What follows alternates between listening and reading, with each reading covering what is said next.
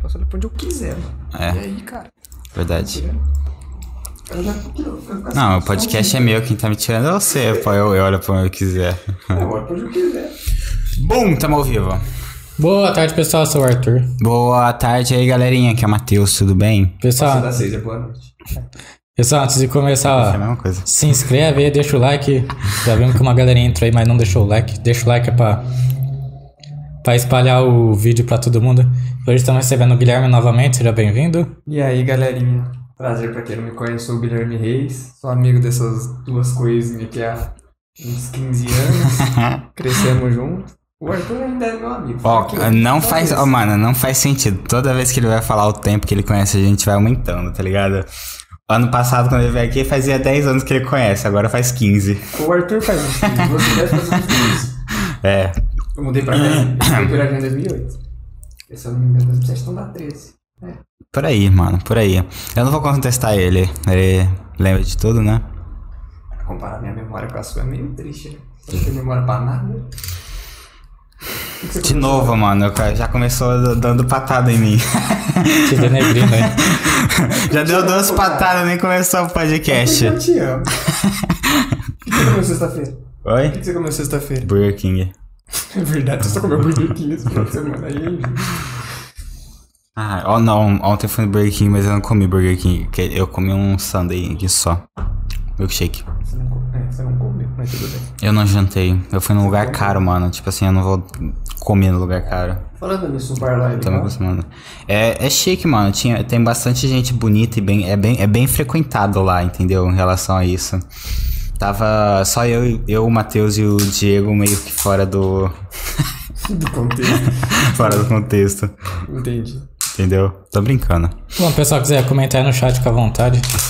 É... A Alice Mayumi. Achá, achá, achá, achá, Guilherme em a nutshell. Guilherme o quê? Guilherme em nutshell. Eu gosto que Qual que é o- tá, a tradução literal disso daí? É, Guilherme é uma casca de nós, pô. Casca de nós. Agora você assim. quer, agora você quer pegar a função de ler o chat? Não, não vou nem ler mais também. Tá vendo? E depois é eu que sou o que dá patada, tá vendo? Os caras estão se brigando entre si. Degradação à toa. A gente, a gente é raiz mesmo, na cara. É, verdade, Tá verdade. vendo? Agora- Ah, você que me conhece há muito tempo também, tá vendo? Não é eu o problema, o problema são eles. Eu só digo a verdade. Ele é fofo feito um tijolo. Olha aí, você tá convidada pro podcast, quer participar? Quem que é Você Alice? quer arrancar Eu de. São Paulo. Você quer arrancar de São Paulo. Ela mora em São Paulo, mas ok. A gente faz um. um qual o nome? A modelo você não quer convidar, mas a pessoa que mora em São Paulo você tá convidando. Eu não conheço a modelo. Nem ela. A Alice é mais bonita que a modelo. É?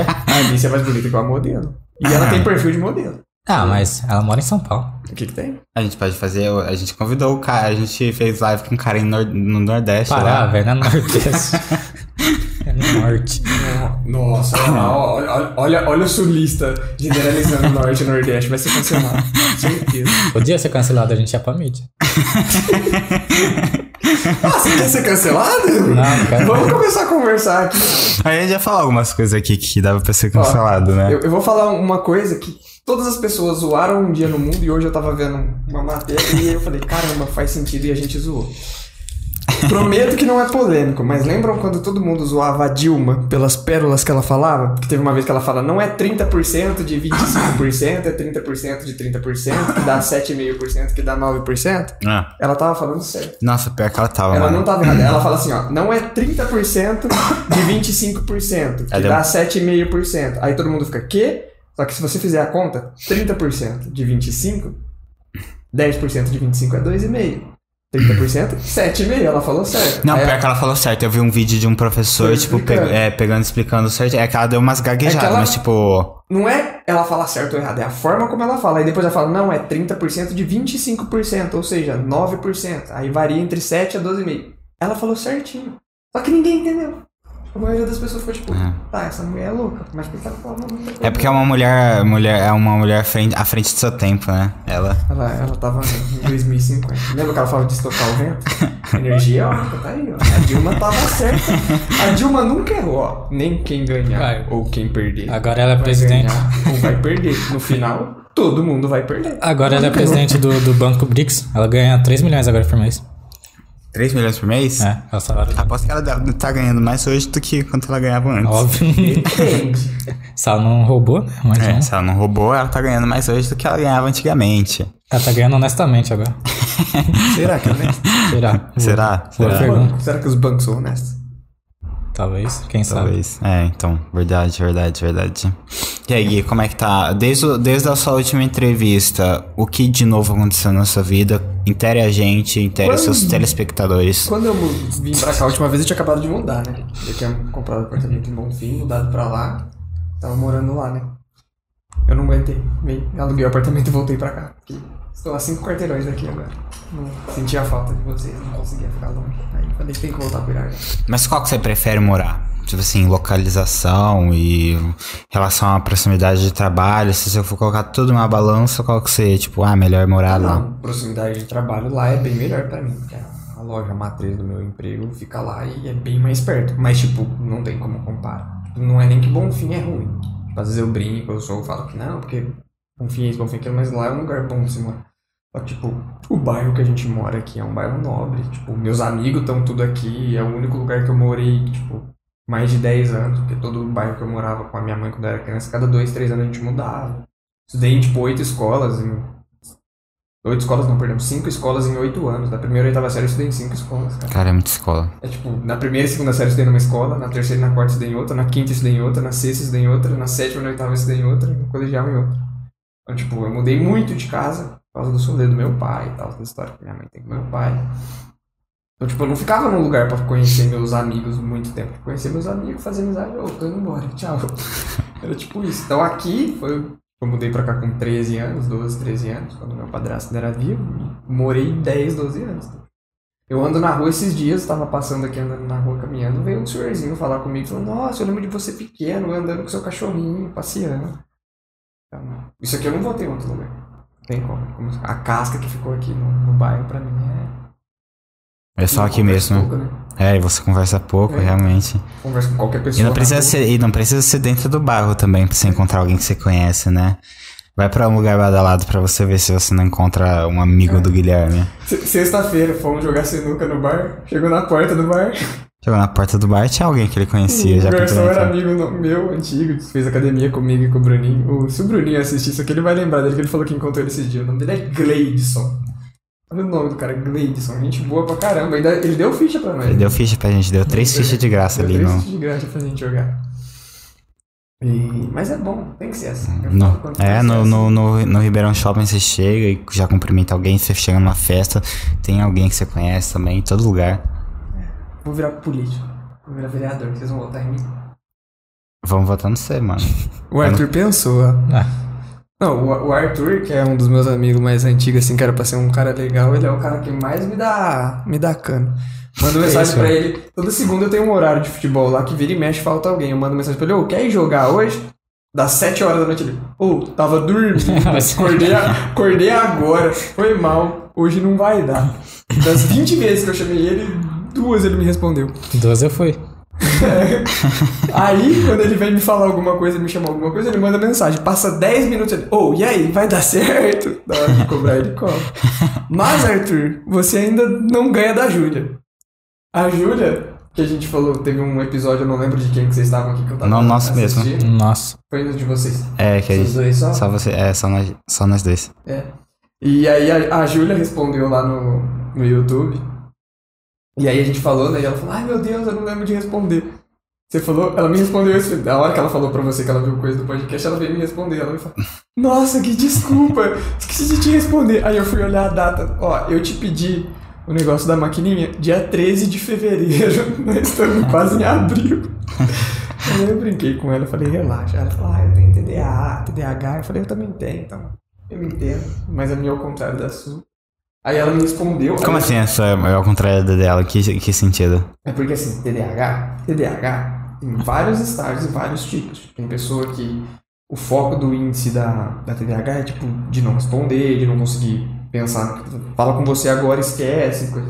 O meu é o contrário, a minha tudo é super focado. Então, tipo, eu tô muito focado no negócio, o resto do mundo desaparece. Tipo, é difícil focar em duas coisas ao mesmo tempo. Eu consigo fazer, tem habilidade pra fazer, mas não foco. Tipo, se eu estiver comendo e conversando ao mesmo tempo, eu vou estar prestando atenção em uma só das coisas. Alguma das coisas eu faço errado. É onde eu mordo a língua, é onde.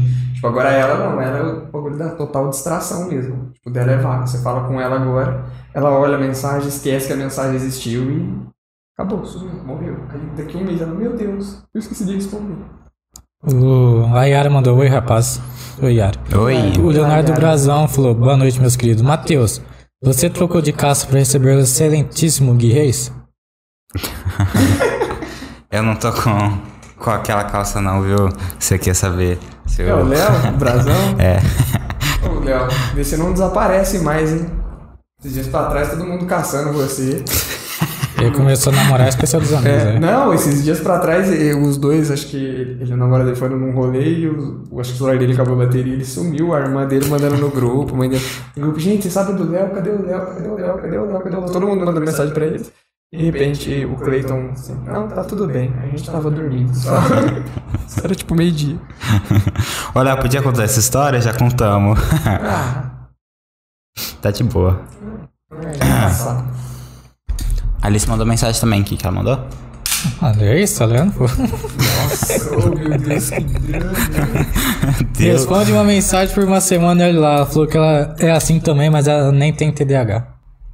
Ah, não, mas você é porque é ansiedade, às vezes você some, você tá com a cabeça muito cheia. Você mora em São Paulo, qualquer pessoa que mora em São Paulo tem a desculpa pra não falar que não que tava corrido a vida.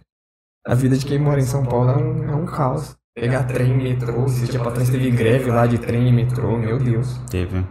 Imagina, você precisa pegar um, um negócio você três horas chegar no seu trampo, e aí você não pode pegar porque tá em greve.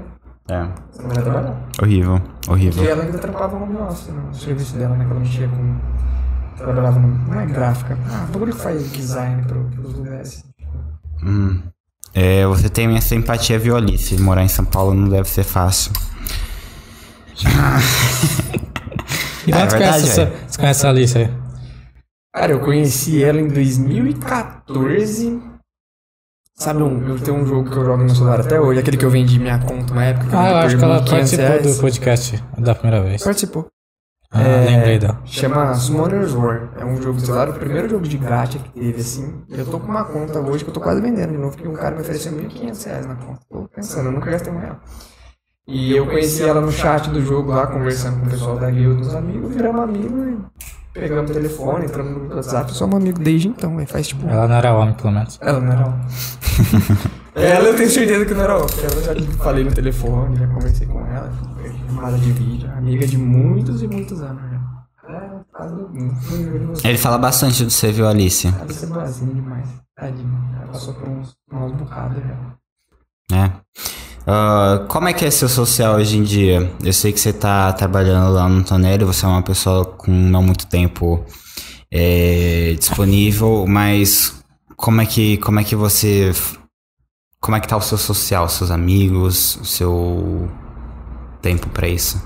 Cara, eu passei por uma época muito complicada com isso. Porque eu me afastei muito, eu sumi muito, tipo, eu tava muito sobrecarregado na época. Tipo, o rapaz saiu lá da empresa, aí eu cuidava da setor dele e do meu.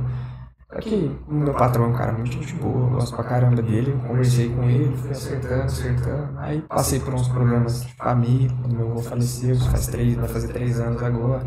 Minha mãe não tava numa época legal também, então tava tudo tipo um- aquela época que quando acontece uma coisa, acumula um monte de outras junto e Vai virando uma bola de vai neve. uma bola de neve. Minha cabeça tava no. aqui, ó. Ficando careca. Aí eu falei, tá. No comecinho, talvez no meio do ano passado, teve uma hora que eu peguei e falei, cara, não, peraí, deixa eu botar minha cabeça no lugar, deixa eu acertar as coisas de novo, vamos, vamos arrumando aos poucos. Aí no comecinho desse ano, eu olhei e falei, beleza, tô começando a melhorar as coisas com a minha cabeça. O que mais eu posso fazer? Foi onde eu decidi. Falei, não, cara, eu vou alugar um apartamento aqui. Coincidiu de um amigo meu tá precisando. Ele veio de Brasília. Amigo assim, conhecido, mas hoje é amigo. Ele veio de Brasília pra cá, né? Ele trampa lá na, na mesma empresa que eu. E aí ele falou, nossa, cara, a moça, ele morava no meu, no meu condomínio. Falou, nossa, a moça me pediu um apartamento, precisa achar outro lugar pra morar, tudo. E eu já tava com essa ideia na cabeça, falei, ah, quer saber? Ô, você não quer ir pro meu apartamento, não? E, tipo, ele veio pra cá com uma cama e um esqueletinho que ele pendurava roupa, não tinha mais nada. Falei, você não quer meu apartamento, não? Eu não vou nem tirar os móveis, vou deixar tudo. Vou deixar cama, máquina, TV, geladeira, tudo. Aí eu faço um contratinho com as coisas do, do apartamento, tudo, você fica lá por um ano, depois a gente vê o que a gente faz. Aluguei pra ele lá sossegado, um cara que eu confio, sabe? Tipo, que não vai dar problema com os móveis, tá tudo certinho. Voltei pra cá, né? Tô na casa da minha mãe. Minha mãe tem uma casa grande que ela tem uma clínica de estética e umas outras coisas lá. Voltei pra perto dos meus amigos, tô voltando a sair um pouco mais, sabe? Arrumando o financeiro também, que eu passei um aperto bom, agora já tô um pouco mais tranquilo. e Acabando. Então a, a, da a sua vida social tá começando a voltar Tá por começando agora. a voltar por agora. Aí, tipo, aconteceu esse final de semana e, e alguns outros. Começou a acontecer um negócio que, tipo, antigamente acontecia muito. Eu falava assim, ah, velho, não tô afim de sair, não tô afim. Ah, quer saber? Vamos sair, vamos sair. Só que aí a hora que eu falo, vamos sair, parece que todo mundo fala, hum, parece que o Pig vai sair. Aí vem você me chamar pra fazer alguma coisa, aí vem fulano, amigo meu lá de Bonfim, me chamar pra fazer alguma coisa, aí vem outro, você vai em tal coisa, vamos fazer um churrasco. Caramba, todo mundo agora quer sair. Ninguém queria, agora todo mundo quer. Aí, tipo, tô desse jeito, tipo, todo mundo me chamando pra ir num monte de lugar ao mesmo tempo. Eu fico, caramba. Mas graças a Deus, mano, tá, tá voltando bem. Tô, E- tô gostando. E tipo assim, ah, você falou que não tava com a cabeça boa pra esse tipo de coisa.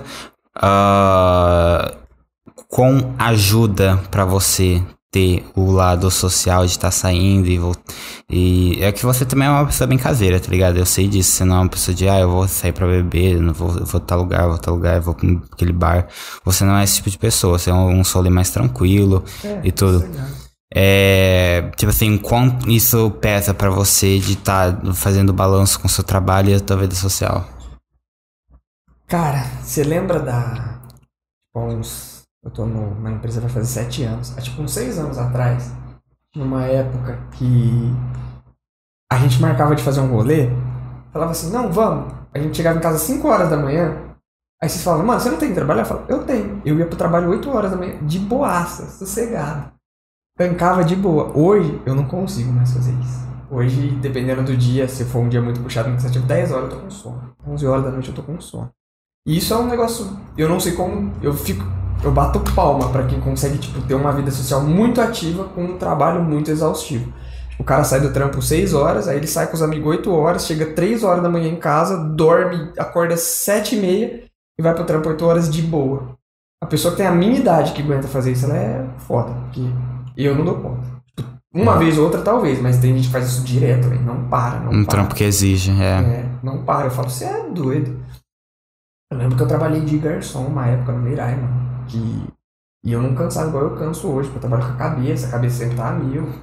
Eu tô na empresa há muito tempo, eu cuido de uma parte importante lá, né? Eu sou TI auditor, então, tipo, tem semana que minha semana é tipo, não, tem que resolver isso aqui, tem que ir atrás, tem que dar jeito. E se eu não resolvo na semana, hoje em dia eu tô conciliando melhor, mas tinha época que se eu não resolver o negócio na semana, eu passava o final de semana inteiro pensando, que eu falo, não, preciso chegar segunda, resolver, é importante tal, mas hoje eu tô conciliando bem melhor. Igual você viu, tava aqui agora antes da gente começar, meu telefone tocando, era o NOC do pessoal que cuida da nossa parte de infra de rede, porque qualquer alerta que tem, qualquer coisa que acontece, o primeiro contato que eles entram não é com o dono da empresa, tipo, é comigo. Primeiro eles perguntam pra mim. O estresse do trabalho é, te isola da, da sociedade? Antigamente mais. Hoje eu aprendi a conciliar melhor isso. Hoje tá, tá um pouco mais tranquilo. Até com, com a minha própria mãe, que teve uma época que. Também o que ajudou foi eu ficar esse um ano que eu morei sozinho. Me ajudou bem, porque quando você convive muito com uma pessoa, quando a pessoa tá no seu dia a dia todos os dias, é normal você ter mais atrito com a pessoa. Porque você já conhece todos os defeitos, todos os problemas, você tá cansado daquilo e a pessoa te pega num dia ruim. Até com a minha mãe mesmo, eu tô um pouco mais tranquilo, sabe? Antigamente eu tava tão estressado que às vezes descontava nela sem querer. Hoje em dia, não. Hoje em dia eu falo, não, tá bom. Hoje em dia, às vezes eu falo isso pra ela, que ela às vezes faz isso. Aí ela já tá mais tranquila também. Mas, tipo, é costume, velho. Você vai ficando mais velho, você vai entendendo, você vai aprendendo. Tem muita coisa que eu olho que eu fazia lá atrás que eu falava, nossa, não precisava, tá ligado? Era mais de boa. Ainda falando sobre o seu trabalho, o Leonardo Brazão perguntou: Gui, o que você faz no Tonelli? Eu sei que é TI, mas você é dev? É que assim, o Léo, o problema do, do, do meu caso no, no mercado é que a, a gente é uma rede com cinco lojas, também indo pra sexta agora e tem um, um pet shop também, né? Que são os filhos do meu patrão que gerencia. Normalmente é o que você falou, você que é um cara que tá mexendo com isso, TI, ciência da computação, todas têm várias áreas. Tem área de infraestrutura, área de rede, área de software, área de hardware. Eu sou o único TI da rede inteira. Então, todas as áreas quem cuida sou eu. Por exemplo, a área de hardware é tudo eu. A área de software, eu tenho todos os nossos sistemas, tanto de que cuida da frente de caixa, que é dos caixas, do PDV, quanto que cuida do sistema interno, que é o pessoal do escritório que usa. Nós temos as empresas, que são as donas do sistema, que a gente compra a licença deles e usa. Mas todos os problemas que tem no sistema, quem resolve sou eu. Ah, tô com um problema que é uma emergência muito grande que não dá para resolver. Aí eu entro em contato com o pessoal. Mas tipo, todo o acesso ao banco de dados deles, ao servidor, tudo, é tudo eu. O servidor interno da empresa, hoje, é uma coisa que eu não tinha muito conhecimento. Hoje eu já tenho melhor. Tô aprendendo ainda, tô pegando. Porque mexer com banco de dados é complicado. A gente tem um servidor pesado, né? uma rede grande. Hoje também já sou eu. Então, tipo, tudo que, que vai acarretando de serviço que envolve infraestrutura de TI, hoje é eu quem pego. Até, por exemplo, a gente tem um cara, o pessoal que cuidava do, do serviço do cartão de ponto, que é o ponto dos funcionários, o cara cuidava do serviço de câmeras. Hoje em dia eu pego para aprender tudo isso daí, para tirar o serviço dos caras, porque tem, não é todo mundo, mas existe empresa que age até de má fé, tipo, o cara do, do cartão de ponto. Não é o nosso caso, mas eu já vi em outro lugar acontecer. Tipo, o cartão de ponto, ele é um sistema para você fazer as batidas do funcionário e ele é vinculado a um IP dentro do servidor e tudo. Aí, tipo, dava algum erro de internet, o IP dava problema, o que, que o cara fazia? Ele pegava, ele te cobrava tipo 200, 300 reais só para ele chegar lá, conectar e mudar o IP do negócio. Você fala, ah, mas é o serviço dele. Cara, eu já pago uma licença para ele. Ele podia cobrar um, um valor menor só para fazer uma alteração no negócio que deu problema. Só que eles às vezes ag- agem de forma de para ganhar em cima. Hoje não preciso mais. Falo, acontece isso aí, eu chego lá falando, a pessoal do RH fala, ah, deu problema. Não, Vanessa, não abre chamado com ele não. Pode deixar que eu mexo, que eu olho. Se precisar, a gente abre com ele. Tipo, eu viro basicamente a economia da empresa. Tipo, que ele paga pra mim é o que ele deixa de pagar pra um monte de outras empresas que fazem um serviço terceirizado. E eu vou cortando, vou pegando tudo que eu vou vendo, eu falo, não, isso aqui dá pra aprender a mexer, dá eu aprender a fuçar pra tirar do cara. Aí eu vou aprendendo, mexendo devagar e vou até me especializando na área, né? Pra, tipo, acho que eu não pretendo tão cedo sair assim, mas se um dia eu sair da empresa, eu já tenho um conhecimento muito grande em muitas áreas, eu consigo trabalhar em muitos lugares. Se caso um dia você sair de lá, você tem alguma pretensão de, de caminho pra estar seguindo? Cara, eu gosto muito da área de TI. É uma área que eu acho muito legal. Eu gosto de mexer com computador, software e hardware e tudo mais, desenvolvimento. Só que a área que eu trabalhava antes, que era a área de compras, né, que eu já fui comprador, é uma área que eu me dou muito bem. Porque eu converso muito bem, eu desenrolo muito bem. Então, tipo, até compras e, e vendas, talvez seja uma área que eu pretenda voltar algum dia. Talvez até vendas e compras. Todo mundo fala, cara, você já pensou em mexer com vendas? Você conversa bem, você desenrola bem. Você consegue convencer as pessoas às vezes das coisas, por que você não pensa nisso? Eu já pensei em ambos e aquilo, mas na minha balança hoje, pra mim é muito difícil sair de onde eu tô. É porque eu, eu tava ontem num. É, numa palestra de finanças que o meu time levou. E o cara é, justamente falou: toda pessoa puxa ou pra.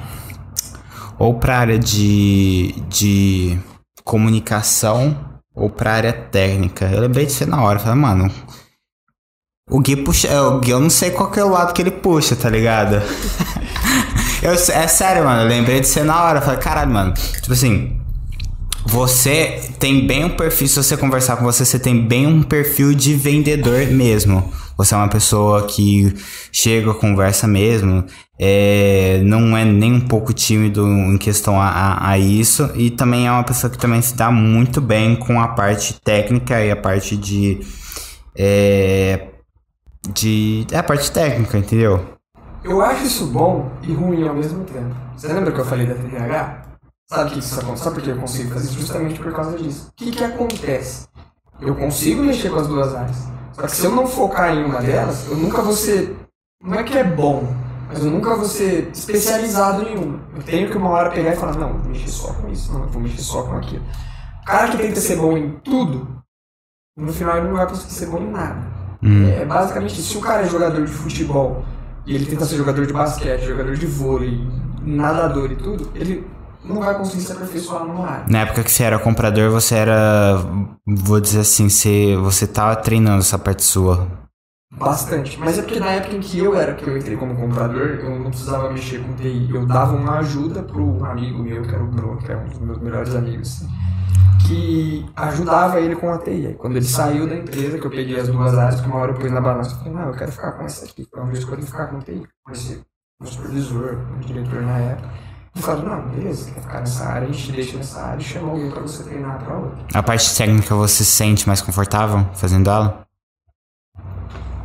Esse é o meu maior problema, cara. Eu me sinto confortável em qualquer uma das duas. É. Eu até hoje tenho uns vendedor que vai lá, me conversa comigo, traz presente pra mim. Às vezes, tipo, chega um cara novo com um produto novo que ele mudou de empresa e fala, ô Gui, vamos ali no carro comigo, você quer experimentar alguma coisa?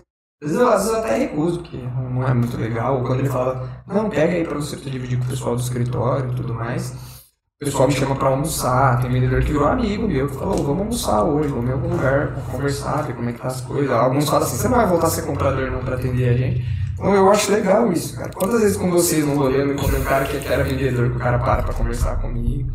Então eu fico tipo, caramba, beleza, eu vou fazer um trabalho bom, porque se o pessoal fala, gosta, conversa, é porque meu serviço era bom. E na própria área de TI técnica, eu já tive caras que falaram, ou se algum dia você tiver pretensão de sair, alguma coisa, vem conversar comigo, a gente tem interesse e tudo mais. E você não pensa em ju- justamente sair pra ir trocar de área? Porque assim, ah, a parte técnica, pra você ganhar dinheiro nela, eu, eu acredito que você deva estar fazendo alguma coisa mais. é, às vezes alguma coisa mais inchada, ou tá resolvendo algum problema com bastante necessidade de. de. de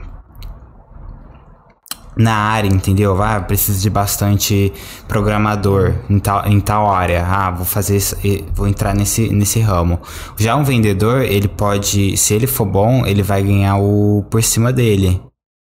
É que isso varia muito, cara, depende muito da empresa que você trabalha. É, depende pra caralho. A- as- além de depender muito da empresa em que você trabalha, as pessoas têm um costume ruim de achar que assim, ah, eu sou programador, eu vou entrar amanhã numa empresa e vou ganhar 50 mil. Cara, isso não existe. Pode acontecer? Pode, mas é muito difícil. Você vai entrar numa empresa, você vai começar lá embaixo. Tem um cara que tá lá há 20 anos na empresa, por isso que ele ganha o que ele ganha. Ele tá há 20 anos contribuindo para aquela empresa crescer, se aquela empresa é uma empresa velha e antiga. Então ho- hoje eu tenho um pensamento assim, a rede em que eu tô, ela tá com 23 para 24 anos, se eu não me engano, 24 ou 25. Ela começou a crescer agora, nos últimos 10 anos, crescer assim, Legal. tecnologicamente, dos últimos 10 anos para cá. E eu tô lá dentro. Eu faço parte desse crescimento. Grande parte da infraestrutura da empresa que cresceu hoje tem a minha mão lá dentro, eu sei disso. Então, eu continuo lá porque eu tô pensando aqui, daqui a 5 anos, quando a empresa for uma empresa muito grande, eu vou ser um dos caras que estava lá desde o começo. Eu vou ser esse cara que está lá há 15 anos, que cresceu dentro. Pode ser que isso não aconteça, pode ser que não, mas na, na projeção é o que tem acontecido, é aquilo que eu falei para vocês. Desde que eu estou na empresa, eu só cresci lá dentro, ganhei aumento. Eu falo, eu nunca precisei pedir um aumento na minha empresa. A única vez que aconteceu isso foi uma vez, há muito tempo atrás, quando eu era comprador, que eu recebi uma outra proposta, conversei com meu patrão e Uhum.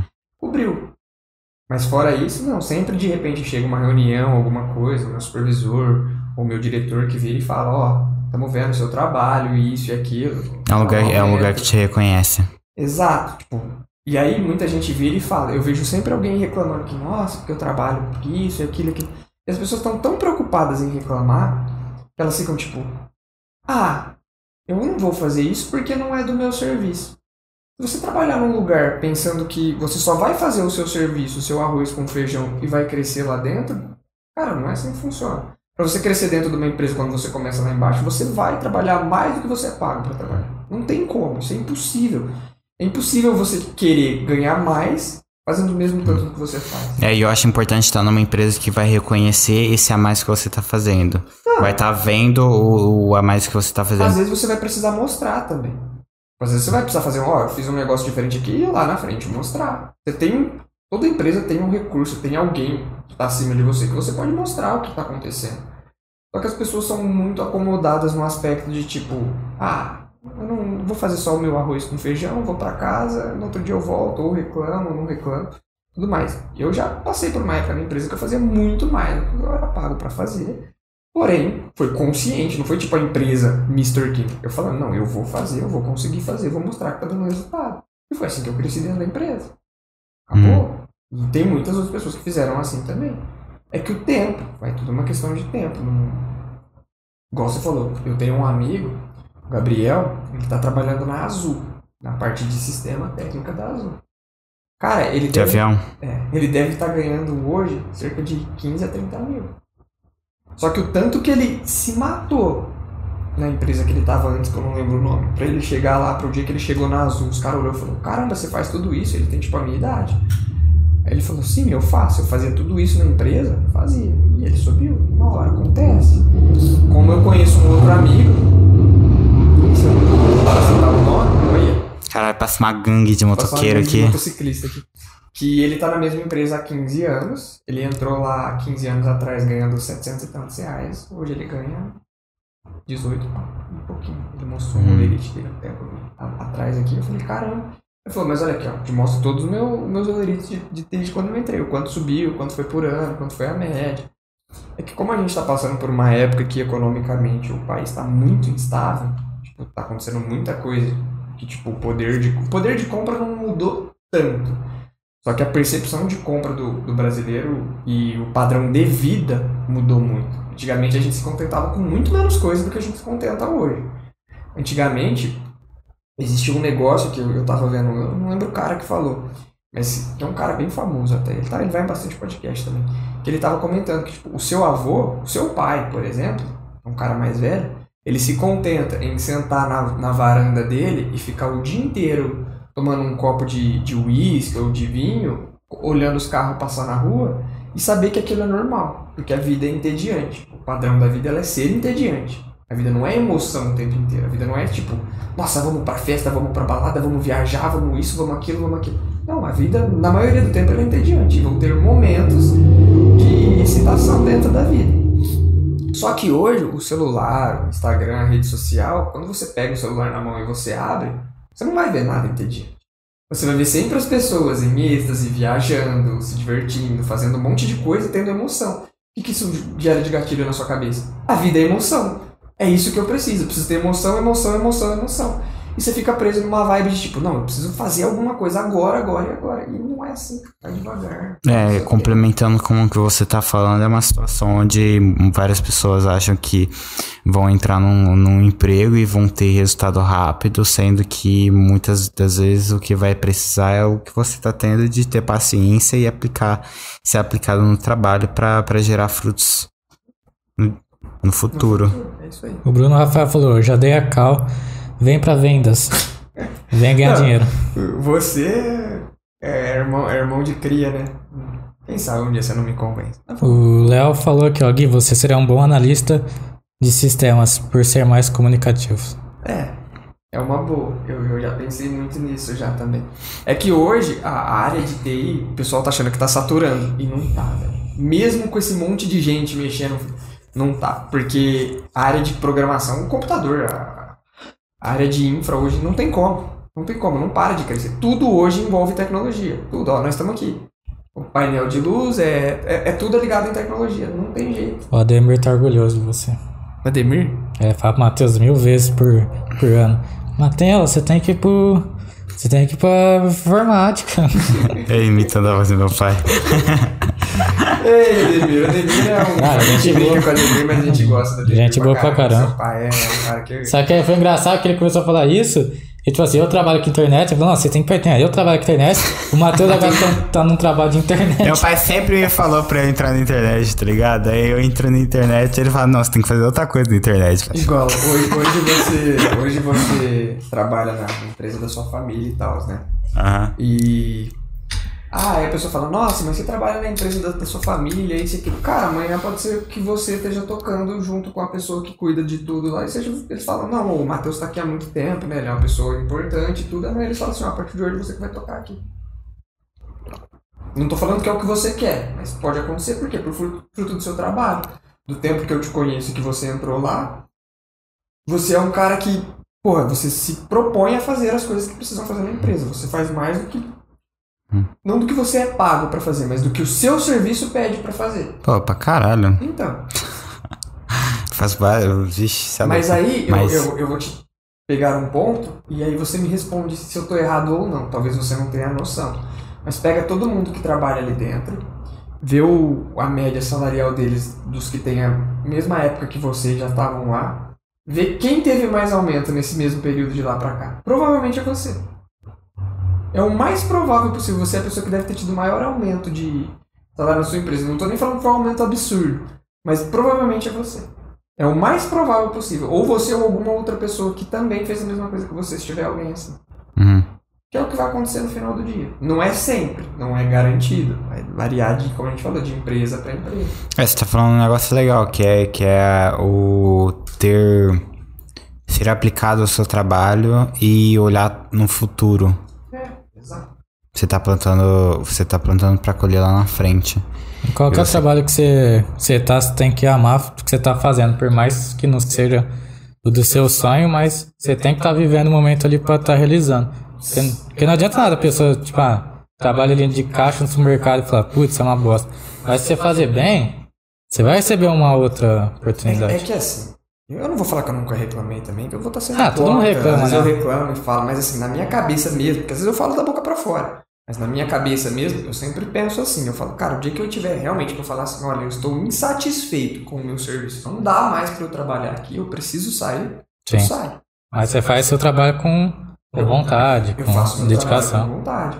Não, ho- hoje eu, eu recebi uma ligação de manhã com um problema numa loja que era um problema meio vago que eu podia deixar pra amanhã. Eu falei, não, beleza, peraí, daqui a pouco eu tô, eu tô aqui na rua, eu tô chegando em casa eu dou uma olhada. Eu podia ser um cara que fala, não, hoje eu não tô no meu horário de expediente, eu não vou atender não, não vou receber. Sim. Vai dormir. Mas não vou, não vou ser essa pessoa. É, é escolhas, cara. As pessoas têm uma, tendência de reclamar muito do que fazem porque recebe pouco. Mas, tipo, se você acabou de entrar, você vai receber pouco. Continua trabalhando, que é o que você falou, uma hora a oportunidade vem. Eu conheço pessoas dentro da minha empresa que começaram em cargos. Eu tenho um menino que trabalha no escritório comigo, que ele é o fiscal da empresa. Ele passou por todas as áreas do mercado. Ele trabalhou no repositor, ele trabalhou no depósito, ele trabalhou no quadro, ele trabalhou tudo. Já acho que já até operou no caixa. Hoje ele tá num dos cargos mais altos da empresa. Acabou. Ah, É, é- mano, é nítido também quem é, quem é aplicado, que nem ele falou, você pode ser o caixa, mano. Mas, tipo assim, se você é atendido ah, de uma forma, tipo, grosseira, o cliente não vai querer voltar lá. E se tem um caixa que, que, que, que é simpático com você e tudo mais, ah, mano, isso Procura daí. esse caixa quando você tá procura esse caixa quando você tá dentro do mercado. isso. Se você tiver, um- se você não tiver, é, se você não tiver um caixa legal, a pessoa não vai querer ir no seu supermercado. Então, tipo assim, é uma série de coisas que tá em todo o trabalho. É, é nítido quem tá aplicado e quem não necessariamente gosta do trabalho, mas que sabe que tem que fazer o seu trabalho da forma ideal e, e, e faz, mano. Eu, eu entendo hoje trabalhar com o público é muito difícil, cara, porque as pessoas elas estão muito saturadas, elas estão muito machucadas. Você faz isso aqui em alguém, hoje tá doendo muito mais do que doía 10 anos atrás. Porque tá todo mundo tão cansado, tão estressado, a vida tá muito corrida, e as pessoas acabam pegando, você pega um dia ruim da pessoa, aí a pessoa acaba descontando. Então quem trabalha com o público apanha um pouco disso.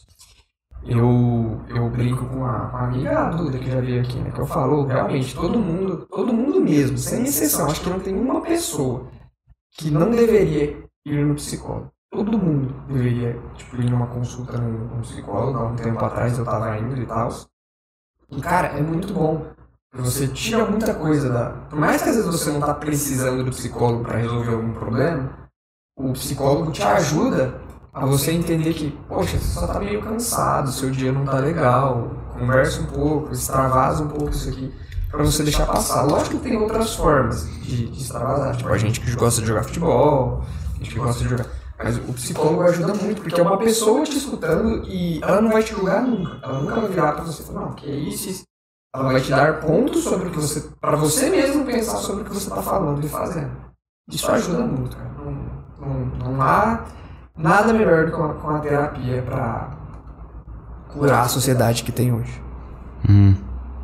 Às vezes é a solução, tá ligado? Hum, Às vezes é a solução. Não, ajuda, velho. Ajuda pra Mas caramba. essa do caixa você falou a verdade. Tem. Tem aquela. É, não sei o nome da menina lá, do Tonelo. Uma novinha que entrou. Maravilha. Parece que é nova, sei lá. É uma do cabelo curto? É, acho que é. É a Débora. Ah, tá. Ela tava falando na caixa, pô, não dormi nada essa noite, mas ela tava animada, entendeu? Aí teve a outra, tem uma outra mulher lá, teve outra mulher lá que, que eu falei, putz, eu não vou no caso dessa mulher nem a pau. Porque toda vez que eu, eu vou lá, ela tá com uma cara tipo. Ah. então você, pre- você prefere ser atendido num lugar com uma pessoa sabe que a vibe é legal. Tinha uma, uma menina de Minas, que ela trabalhava ali na matriz, no caixa. Eu posso falar o nome dela, que ela já não trabalha mais na empresa. Ela chama Elane. Ela voltou pra Minas, voltou pra cá agora, mas ela tá trabalhando em outro lugar. Ela saiu porque ela precisou realmente sair pra... Ela não queria sair, mas ela saiu porque ela precisou realmente sair ir resolver uns problemas familiares dela em Minas Gerais. Pediu com. Era incrível quando você chegava no horário ali que ela trabalhava no período da tarde, você entrava ali na loja, né? A loja matriz é uma loja grande, tem sete checkouts e tudo mais, uma loja movimentada. Às vezes ficava fila no caixa dela. E os com outros- caixa, tipo, os outros caixas não é que os outros caixas não tinha fila, mas tipo, tem duas pessoas em cada um dos outros caixas e tinha seis no dela. Isso, Porque o pessoal queria passar no caixa dela, porque ela era tão alegre, ela era tão boazinha, ela era tão simpática, ela conversava com todo mundo, o pessoal queria passar lá. mas isso Aí, ó, assim. aí, tá, tá aí o exemplo, viu? Ser bonzinho na sociedade, você só toma no cu. Ela vai ter mais do dobro do trabalho dos outros. Mas isso rola ciúmes entre os funcionários? Oi? Isso rola, tipo, Ah, inveja. depende muito da pessoa. Sempre vai ter, cara. Infelizmente existem pessoas que não conseguem discernir esse tipo de coisa. Eu, eu tava brincando, eu tô tentando lembrar com quem que eu tava falando. Eu acho que foi com, com, com o Edilson mesmo, né? Que é o meu patrão, o Edilson Tonelo. Conversando com ele. A gente tava conversando sobre talento, aptidões das coisas que ele, ele brincou. né? O Edilson é um cara inteligente demais. Nossa. Ele conversando, você fica até tipo, meu Deus. Aí eu dei um problema no- na máquina dele lá, né? Eu fui mexer pra ele pra resolver. Aí ele falou, ah, não, isso aqui eu sou burro, né? Aí ele falou brincando, né? Ele é amigo meu, tudo, me chama pelo apelido. Eu falei, não, não é que você é burro, você entende menos. Eu falei, não, você brincando. Você entende aí, menos. Aí, aí ele- aí a gente começou a conversar sobre que, tipo, todo mundo tem aptidão e talento em alguma coisa. É aquela, aquela velha história do Einstein. Se você julgar um peixe pela capacidade dele de subir em árvore, ele vai achar que ele é burro pra sempre.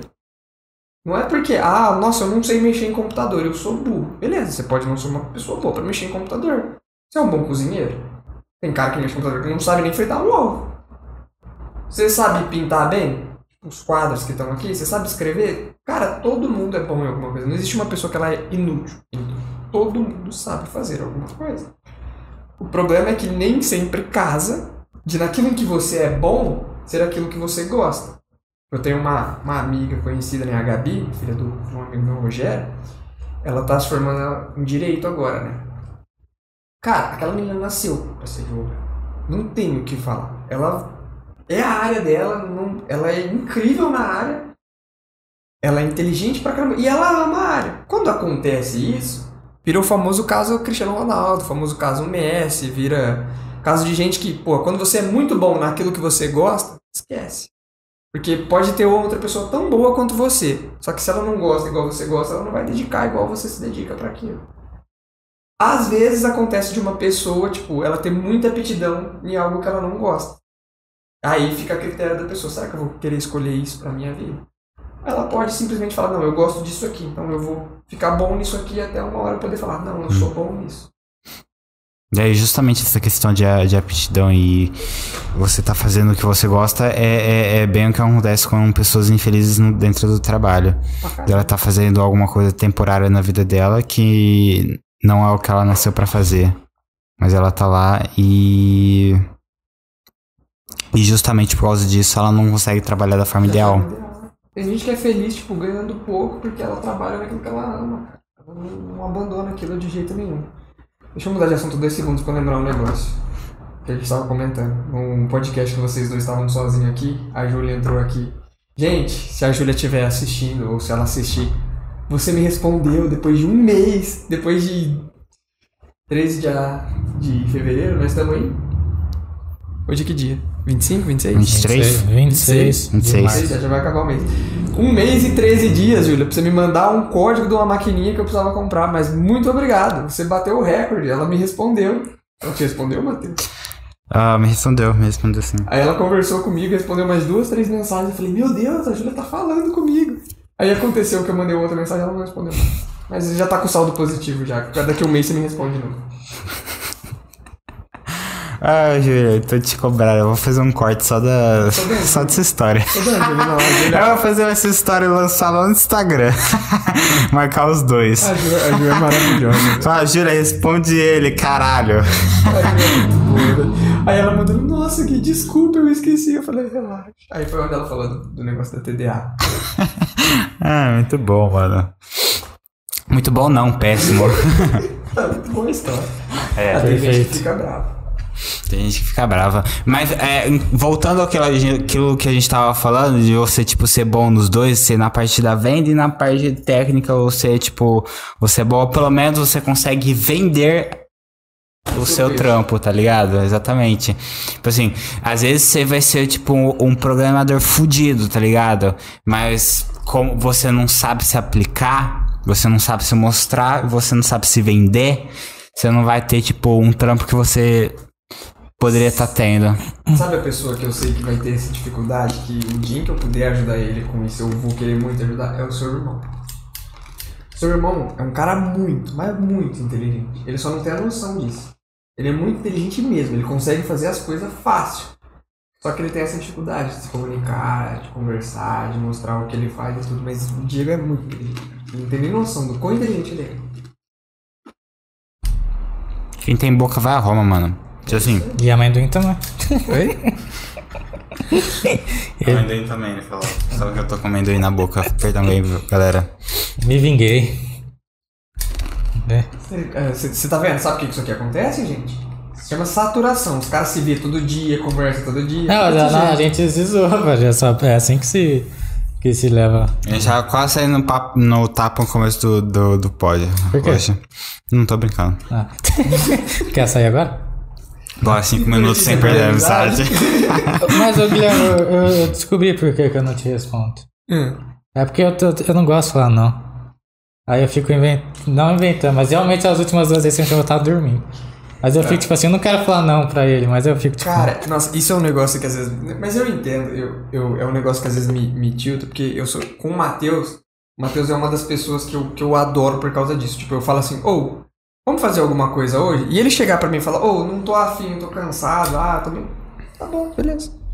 Não tem problema, gente, falar não. De boa, só fala não. Você não quer fazer, não faz. Nossa, mas por que, que você. Cara, as pessoas não querem, não quer. É que é futebol, mano. Quem recusa futebol? Que isso, futebol, Matheus. Chama ele pra jogar bola. É capaz que ele Chama o vai. Léo pra jogar bola. O Matheus, igual que eu falo pra todo mundo, você já olha pra, pra Itália a pé com você, ele vai, pô. É, entendeu? O rolê do, do, do, do, do- dessa sexta-feira. Antes da gente sair, eu não tava no sofá assim? É, ele tava morrendo no sofá, velho. Eu cheguei aqui, ele tava assim no sofá. Aí o pai dele. Tá vendo? Não sai não. Tá vendo, Guilherme? Você veio tirar o Matheus de casa, velho. Ele tá morrendo no sofá, tá se matando. É que eu sou da, adepto da filosofia que a gente tem que fazer as coisas, tá ligado? Que a gente tem que se botar e fazer. Porque só de pensar ficar, às vezes, tipo assim, ficar em casa e ter perdido um puta rolê da hora, já, tipo, Arthur, já me buga, mano, tá ligado? É porque você teve uma fase da sua vida que você saía, que você não saía, por assim dizer, muito pouco. Então hoje você fica tipo, pensando, por que eu não saí? Não que você ainda faça isso. Mas aí você fala, não, tem rolê, vamos, bora.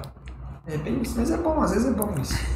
Eu, eu era muito adepto assim, tipo, tem uma época que vamos fazer, vamos fazer, até um tempo atrás. Agora eu tô voltando a isso de novo. Vamos fazer? Ah, vamos, bora, vai.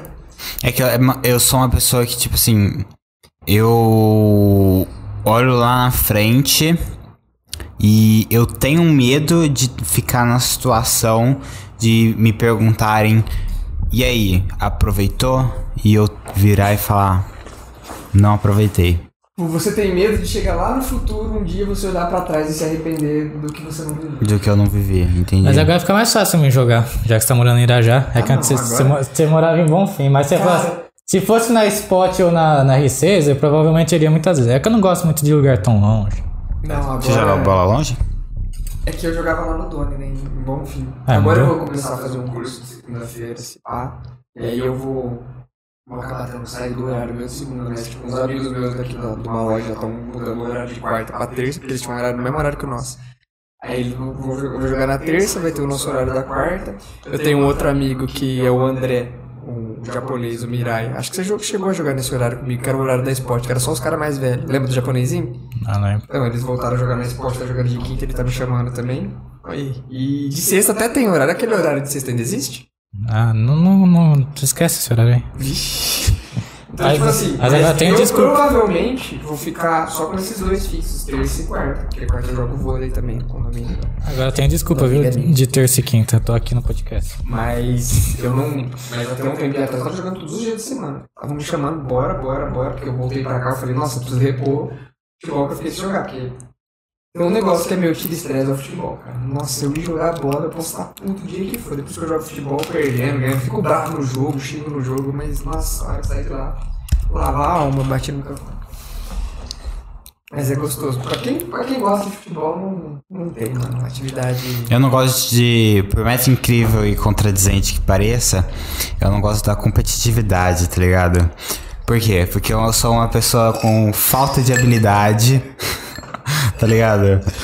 É que nem você, que você falou do seu patrão, que ele não, ele não é com raciocínio mais lento, que ele não é burro, que ele é difícil de, de aprender, entendeu? No, no aspecto de computador. É. Eu, eu sou uma pessoa com falta de habilidade em questões esportivas. Então. Não, eu sou até bom em musculação, mas tipo. Oi, musculação. Tá ligado? Mas é. Mas é, eu não gosto de jogar bola com gente muito boa, mano. Porque, tipo, eu. É porque é muito nítido. Eu. Não, não é nem tipo questão de orgulho da, da pessoa ser bem melhor que a minha, mas a questão de eu estar, tipo, atrapalhando no jogo, entendeu? De ter um time com tantas pessoas no time, eu, eu caí num time e eu sei, tipo, a pessoa que vai puxar o time pra trás. Então, mas isso aí é que assim, a sua questão de falta de aptidão é porque você nunca.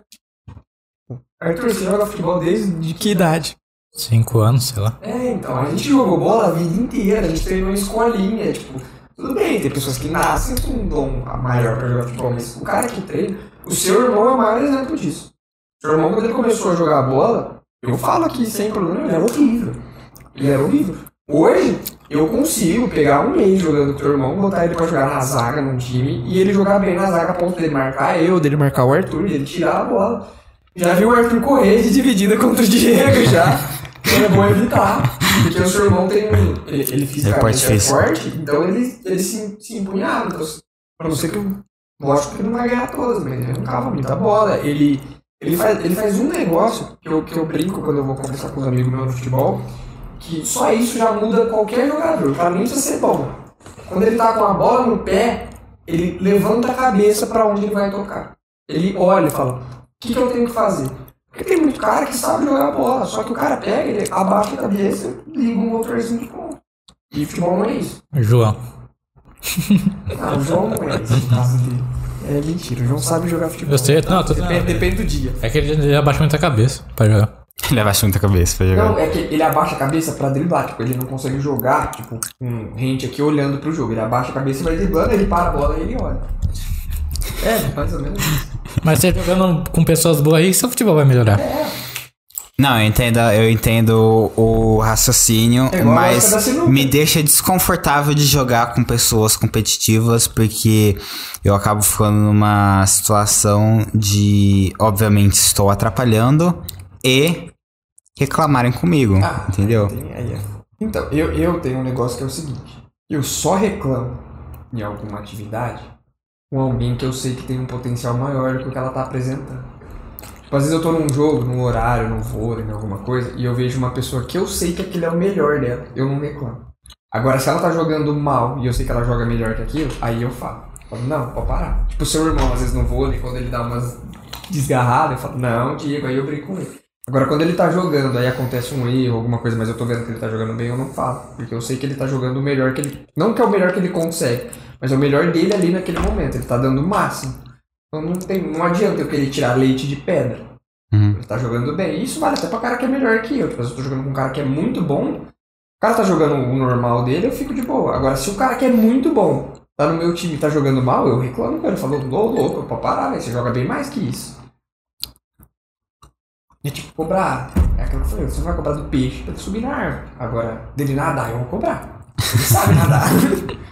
O Arthur é um que às vezes eu falo, não, pô, para, o Arthur tá arrastando, eu, eu começo a brigar com ele. Falo, não, não, não, o Arthur ainda.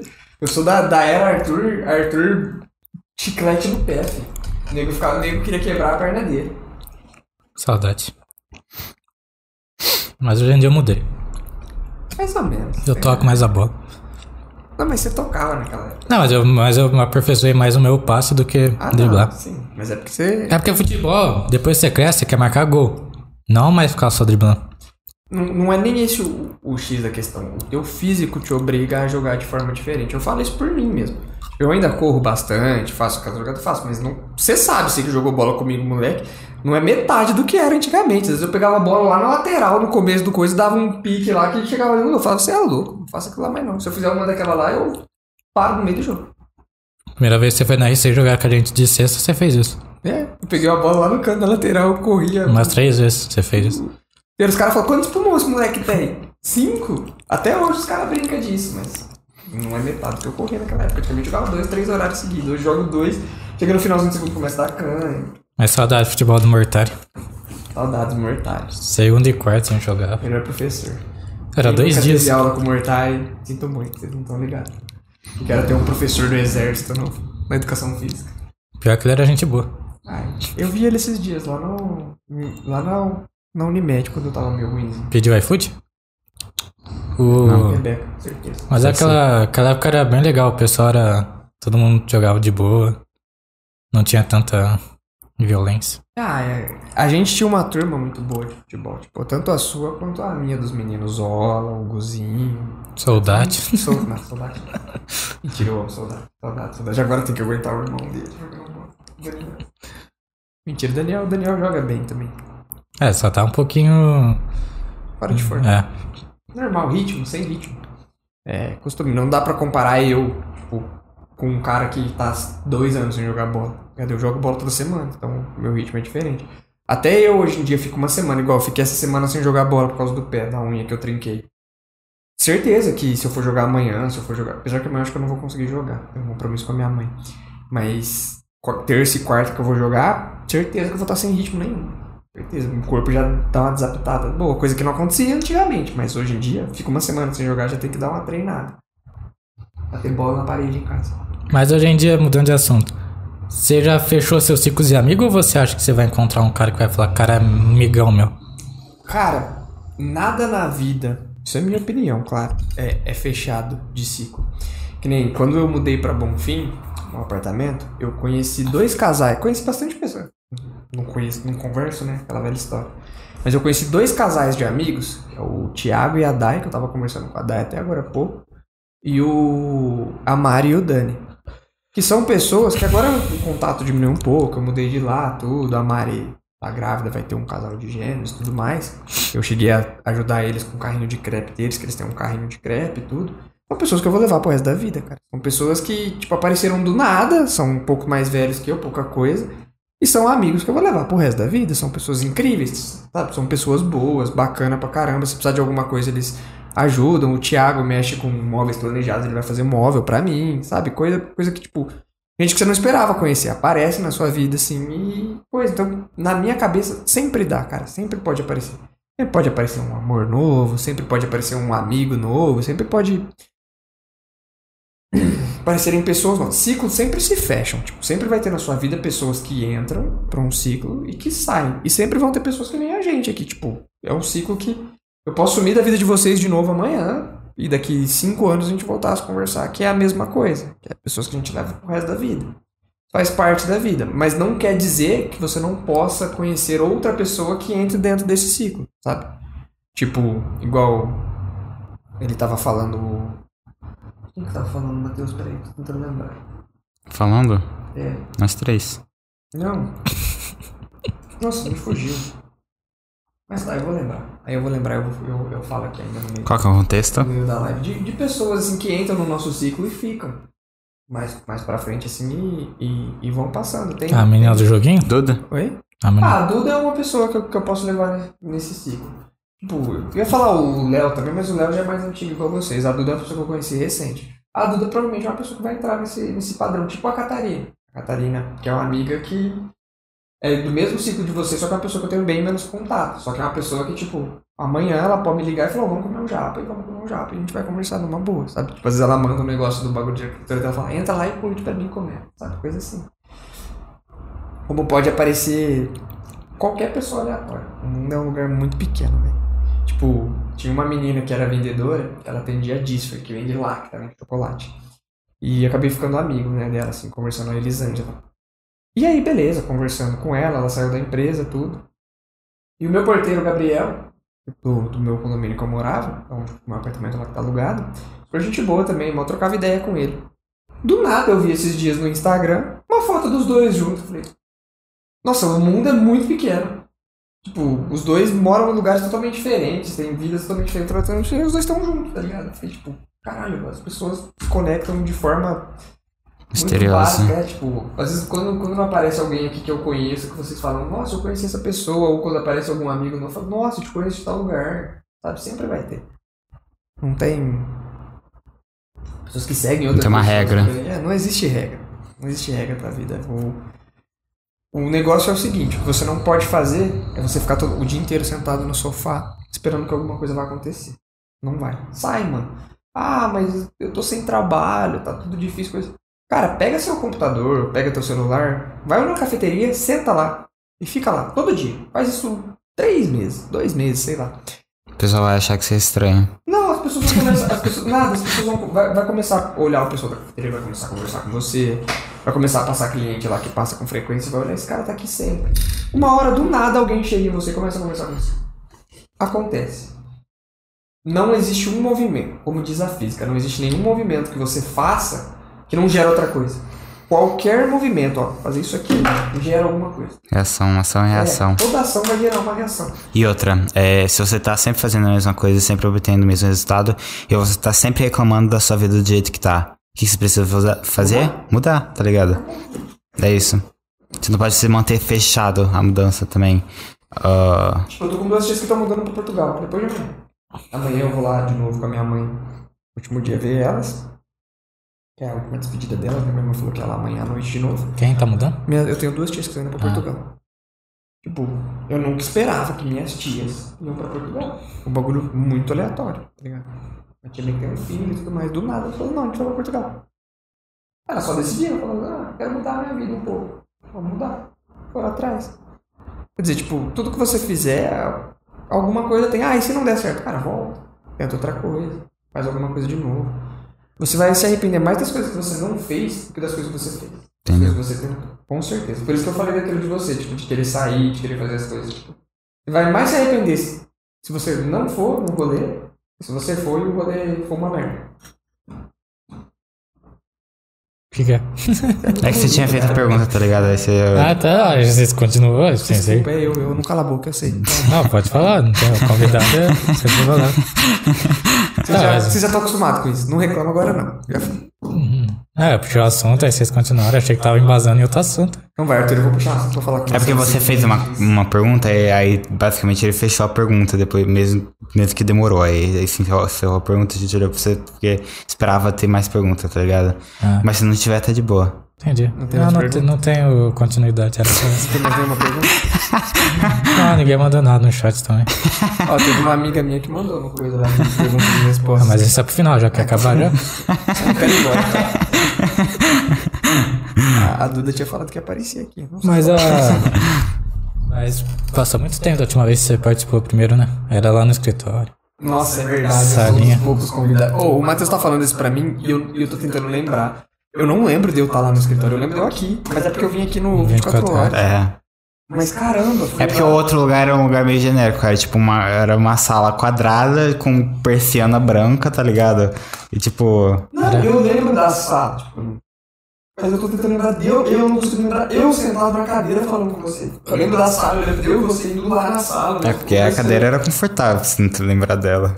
A cadeira era confortável, então você não lembrar dela, tipo assim. Pra assim. mim era, tipo, tava de boas. E é difícil eu lembrar de alguma coisa. Ô, Matheus, sabe quem começou a namorar? Quem começou a O namorar? Thiago. Thiago? O Moco. O jornalista. Ah, eu vi, eu vi, eu vi, eu curti os stories dele. Ele acho- foi um dos que participou da salinha também. É, Na salinha? Quantos, quantos podcasts vocês fizeram na salinha pequena? seis ou sete. Seis ou sete. O, sabe quem que inaugurou aqui? Canário. Canarinho.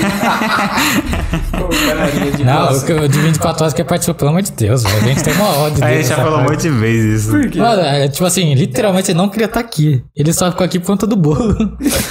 Era 11 horas da manhã, domingo. Eu sinto falta do irmão dele, cara. Não, não que eu não sinto falta dele, mas eu vejo ele com a frequência maior. O irmão dele mudou de Ribeirão, né? E o irmão dele cresceu comigo, né? O, não, o canário é gente boa e tudo mais. Só que aquele dia ele tava, tipo, numa nhaca, cara. A gente morrendo de sono e o cara nem pra se ajudar, tá ligado? Aí na hora de ir embora ele levou. Foi muito engraçado, porque, tipo assim, eu tava quebrando a cabeça e eu tava morrendo de fome, quebrando a cabeça, tipo, puxando assuntos diferentes e nada não. rolava. O mais engraçado eu, foi- Eu tava quase assim, mano, vamos comer o bolo e acabou, tá ligado? O mais engraçado foi, tipo assim, eu tava pensando, eu tava quase dormindo, eles puxando o assunto e eu, tipo assim, mano, cala a boca, olha que assunto, velho. que assunto chato. Os caras estavam falando de aposta esportiva, tá ligado? Eu falei, mano, muda de assunto um pouco. Então tá, já que você falou do esporte. O que você me diz de Erling Haaland? Não, é, não tem o que falar, não, cara. Eu tô puto com o Guardiola. Por quê? Porque Ah, ele tirou ele no É, recorde? velho. É, podia ter colocado, deixado. Ah, ele. mas... O contexto, eu acho o Haaland monstro. Mas, tipo, acho que foi dois gols de pênalti, não foi? Nesse jogo foi um só. E Eu, eu lembro que, tipo, teve uns dois gols, três gols, tipo, ali que ele empurrou a bola pra dentro do gol. Não, não, todos merecendo, pelo amor de Deus. É o Haaland, o cara é uma máquina. Mas, tipo, quando ele brincou do recorde do Messi, você lembra dos dos Não. cinco gols? Sim. Foi cinco ou seis? É, mas o que mais. Foi cinco, mas o que mais assusta do, do Haaland não foi que ele empurrou pro gol. É, é que o Haaland... É a posição. Tipo, a bola volta, sobra pra ele, vai no travessão, volta. É que né? assim, ele se posiciona. Eu acho que ele é o melhor jogador que eu vi em termos de posicionamento, junto com o Cristiano Ronaldo. E ele é um cara que, assim. Vou dar um exemplo. Se ele jogasse com o Messi ou com o Xavi, com o Iniesta, o Messi tem aquela assistência que ele dá de fora pra dentro, pros caras dentro do gol, que eu cansei de ver jogador perder gol. Não tô nem falando que é fácil, mas eu cansei de ver jogador perder gol. O único cara que eu não via perder esses gols era o Neymar. Eu acho que é por isso que o Messi gosta tanto do Neymar, porque ele dava essas assistências pro Neymar é caixa, esquece, o Neymar não vai errar O Mbappé perde uns 200. Até o Mbappé perde umas 200 dessas, que é aquela de, que ele tá na, na ponta direita, ele corta pra esquerda e joga a bola Até enfia a o, bola até o. Alba fazia gol, assim. É, então. Mas os caras cansam de perder gols. Se o Haaland jogasse com o Messi, se o Cristiano Ronaldo jogasse com o Messi, eles iam cansar. O Cristiano Ronaldo tinha mais de mil gols, velho. Se ele jogasse com o Messi. Mas mais fácil, mas muito. Então, tipo, o Haaland, ele é um cara que, tipo, ele tem 10 oportunidades pra fazer gol, 9 ele faz o gol. Ele é o contrário da, da maioria dos caras. Só que ele é um cara muito explosivo. E é isso que eu acho que vai pegar. Ele não vai ter essa explosão pra sempre. Essa explosão vai acabar. Tipo, o Messi e o Cristiano Ronaldo, eles são caras que eles são muito especialistas no que eles fazem. Por isso que eles duraram tanto tempo. Eu não sei se o Mbappé, se o Haaland, talvez hoje, com tecnologia, o cuidado que os caras têm, talvez eles consigam. Eu não acho que eles não têm potencial pra bater os recordes que o Messi e o Ronaldo fizeram.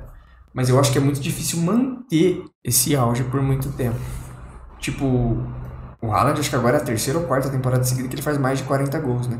Nossa, ele fez mais de 40 gols na temporada. Cara, o Messi e o Ronaldo fazem 50, 70, 80, 70 toda temporada.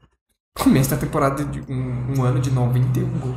Ah, isso aí sim, mas o que assusta no, no Haaland é que a idade dele ele já tá, tipo... Sim. Ele já tem mais gol que o, que o Messi. A tendência, tipo, do Haaland continuar, tipo, com a idade dele, se ele não machucar, não... não sei lá, se o City parar de produzir... Tipo, se o De Bruyne sair do time, ele não vai... Porque o De Bruyne tem uma grande contribuição. Mas se o Haaland foi pro Real Madrid depois, vixi... Imagina, Vinícius Júnior, Haaland... Mbappé, se o Mbappé for, meu Deus. Deixa eu perguntar. Quem volta pra marcar? Deixa eu perguntar, tipo assim, quão difícil é pra tá aparecendo, tipo assim, um novo jogador espetacularmente bom, nível Cristiano Ronaldo, nível Messi. Sabe qual que é o problema? Nível Messi eu acho que é diferente. O Messi, pra mim, aí é, cada um tem sua opinião, mas a maioria concorda. O Messi tá em outra categoria. O Messi é nível Pelé, nível Maradona, é uns caras que é gênio, que nasce um a cada 50, 100 anos. Não vai nascer outro, tá ligado? O entendimento do futebol, a construção do futebol, tanto que ele é o jogador com mais participações em gols na história, que é gols mais assistências. Não tem ninguém que passa ele nisso. O Cristiano Ronaldo já é um pouco diferente. Ele é um gênio, só que ele viu que. Ah, é o que você falou, aquilo que a gente brincou quando a gente fica mais velho, a gente quer fazer gol. Ele já era um cara que desde cedo não, meu objetivo é fazer o gol. Então ele se especializou em fazer gol. Ele é um monstro dentro da área, acabou. cara dentro da área parece um personagem de anime. Tem uma aura dele lá dentro, dentro da área, que tocou pra ele na área, é gol. Acabou, é isso, não vai errar. O problema não é aparecer um cara parecido igual o Haaland, dá pra você dizer que, em certos aspectos, ele é um novo, um novo Cristiano Ronaldo. O problema é que o Cristiano Ronaldo e o Messi fizeram isso por, tipo, 15 anos. E um cara se manter nesse nível por 15 anos é muito banal, é muito absurdo. Porque você pega o Ronaldinho Gaúcho. O Ronaldinho Gaúcho é um cara que falam que é melhor que o Messi. Eu discordo, mas entendo quem fala que é. O auge do Ronaldinho Gaúcho durou 3 anos.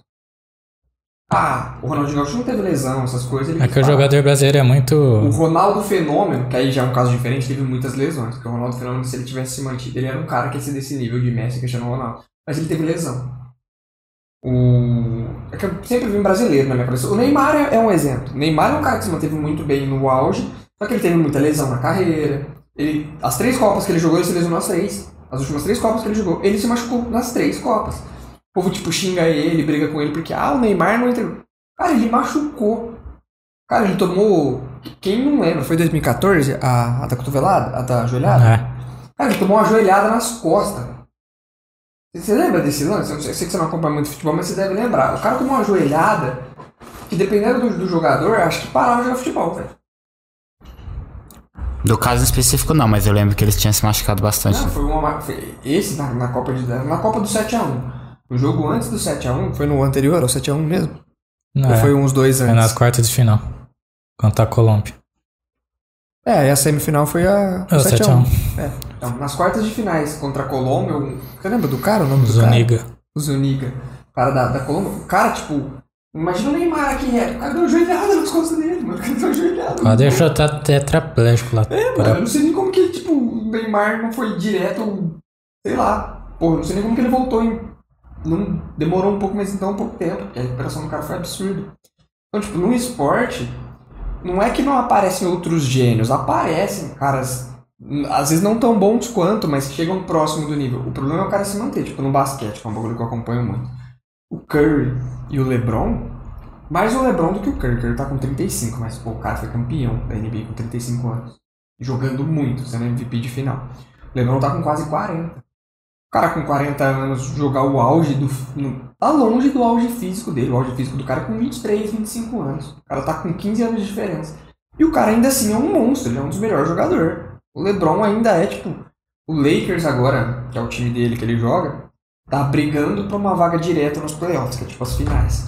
E pelo visto vai chegar nos playoffs, porque eles estão jogando bem agora. E o LeBron não voltou ainda, que ele machucou. Já, é o que a gente acabou de falar. Se ele voltar jogando 70% do que ele joga, o Lakers vira candidato a, a título. Porque o cara é um monstro. Fisicamente ele é absurdo. O cara com 38 anos consegue jogar brigando com um cara de 23. É tipo botar eu pra correr com um cara de 40 anos. O cara não aguenta correr comigo. E, tipo, eu sou muito mais novo, eu tenho uma explosão muito maior, meu corpo ainda tá com um físico muito bom. E ele consegue. Isso é o que o Cristiano Ronaldo e o que o Messi fazem.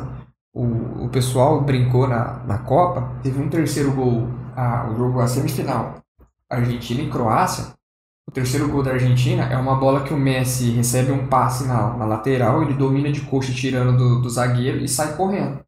E o zagueiro que estava correndo atrás dele é um cara que usava máscara, o Guivardiol. Esse cara, ele, 22 anos, Tur? Acho que tem 19. 19 anos. Aí você imagina, o Messi tem 35. E o cara foi correndo atrás do Messi. O Messi deu um pique, tomou a frente. Ele viu que, pô, eu tô correndo contra um cara de 19 anos. Eu não sou mais o Messi de 25 anos que botava a bola na frente e ia embora e ninguém pega. Ele parou, deu um jogo de corpo no cara, jogou pro lado, deixou o cara tonto e fez um passe e a Argentina fez um gol Ah, joga com inteligência agora. ele joga com inteligência. Ele é diferente.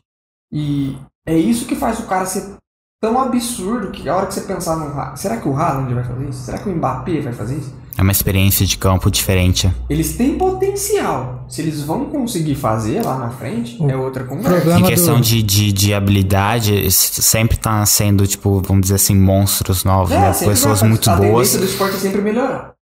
O, não é sempre que acontece, mas normalmente a tendência é evoluir. Vai sempre ficar mais difícil. Então, se fica mais difícil, o próximo cara que vir tem que ser melhor. Tipo, eu, eu gosto de usar o basquete de referência, porque você sabe hoje que eu vejo muito basquete. O basquete há 15 anos atrás Você arremessava 5 bolas de 3 por jogo. Porque você fala assim, ah, o cara tem aproveitamento de 30% na bola de 3 e o cara tem 60% na bola de 2. Compensa mais a aposta da bola de 2 que da bola de 3. Aí apareceu um cara chamado Stephen Curry, começou a aparecer os caras que tem o Ray Allen que veio antes. Pô, esses caras acertam 40%? 45%? Peraí. A cada 3 posses, pontos por posse, bola de 3 vai valer mais que a bola de 2. O que, é mais difícil, acertar uma bola de 3 ou uma bola de 2? É óbvio que a bola de 3, porque a bola de 3 é longe pra caramba. Só que os caras estão se aperfeiçoando nisso. Tem um vídeo do Curry 5 minutos arremessando bola de 3 sem errar. Isso é absurdo. Mano, o aro da basquete é desse tamanho. A bola é desse. Então, a tendência é sempre os caras ficarem melhor. Aí veio, conforme o Curry veio, ainda não apareceu um cara com a eficiência igual a dele. Mas tem outros caras que arremessam de longe também quanto ele. Tem o Lillard. O Lillard pega a bola do meio da quadra, arremessa, acerta.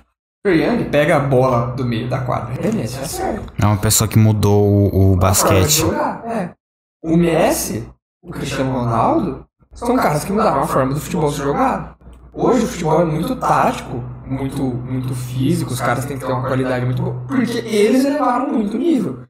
Quando aparece um cara muito bom em alguma coisa, o nível tem que subir, porque senão esse cara fica muito diferente. É o que aconteceu com o Pelé.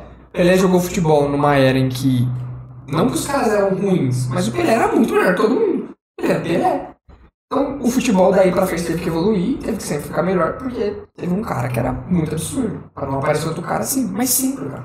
Tá, sempre aparecem nomes novos no futebol? Daqui a 50 anos vai ter um outro. O problema Não, que, que falta também é bastante oportunidade e comprometimento. Oportun- Oportunidade que eu digo, tipo assim, mano, você vai num- numa periferia, você vê os moleques, tipo assim, os caras te jogar, tipo, a gente sempre brinca. Quando joga eu, o Guilherme, o Leozinho, o João Marcos, a gente fala, pô, nós. A a. Mas se a gente pega uns moleques e mano, a gente não vê a cor da a bola. Sem maldade. Você lembra o jogo que você foi ver lá que foi jogar no campeonato? Que o Ademir foi? Fui. Mano, a gente pegou uns moleques da, da periferia, mano, a gente não viu a cor da bola, velho. Os só que os moleques não vão ter essa oportunidade que vários têm. E comprometimento é tipo assim, o caso do Neymar também. Ele tem muita lesão, mas a gente sabe que muitas vezes ele faltou com comprometimento. É, não comprometimento. Ele não, vezes, não- igual o Cristiano Ronaldo tem. Mas assim, o Haaland e o Mbappé é, é tendência. Se o Vinícius Júnior também É não. O Não- Júnior é um, é um novo Neymar. Se ele assim não, pega, se ele não desfocar, ele tem grande chance de ser melhor do mundo primeiro que o Neymar. Pri- Primeiro que ele é o. Eu acho que o Neymar não consegue cara. É. Na é minha que, opinião, eu acho que é é que difícil. vai em base do Lewandowski também, né? Que com 35 ele foi o melhor do mundo. Mas o Neymar depende muito do corpo dele, né? Pra estar jogando. É que o Lewandowski é marcar gol, né? É bem mais diferente. O Ronaldo jogava no Bayern. É, mas eu também não acho que o Neymar vai conseguir ser o melhor do mundo mesmo. O Neymar não é uma pessoa em vista ao Cristiano Ronaldo que, é, Ah, que é, é, vai marcar gol. Ele é uma Não, pessoa o- que vai, vai driblar mais o tem jogo Neymar de ele é corpo, mais é habilidoso que o Cristiano Ronaldo, sem dúvida. Ele tem mais talento que o Cristiano Ronaldo, só que o Cristiano Ronaldo faz o que precisa. Hum, Assim, Messi e Cristiano. Eu, eu não gosto de pessoas que reduzem o Cristiano Ronaldo. O Cristiano Ronaldo é um cara esforçado e o Messi é um cara talentoso. Ah, se o Messi tivesse metade do, do esforço do Cristiano Ronaldo, o Messi era melhor que o Pelé. Ah, se o Cristiano Ronaldo tivesse metade do talento do Messi, o Cristiano Ronaldo era melhor que o É, primeiro que eu acho que pra estar ali, todo mundo tem que estar se esforçando pra caralho. É. Você não vira um Messi, você não. pode- o Neymar de exemplo. O Neymar é um. Dá pra dizer que ele é um dos três melhores jogadores de futebol dessa geração. Desses, dos anos 2010 pra cá.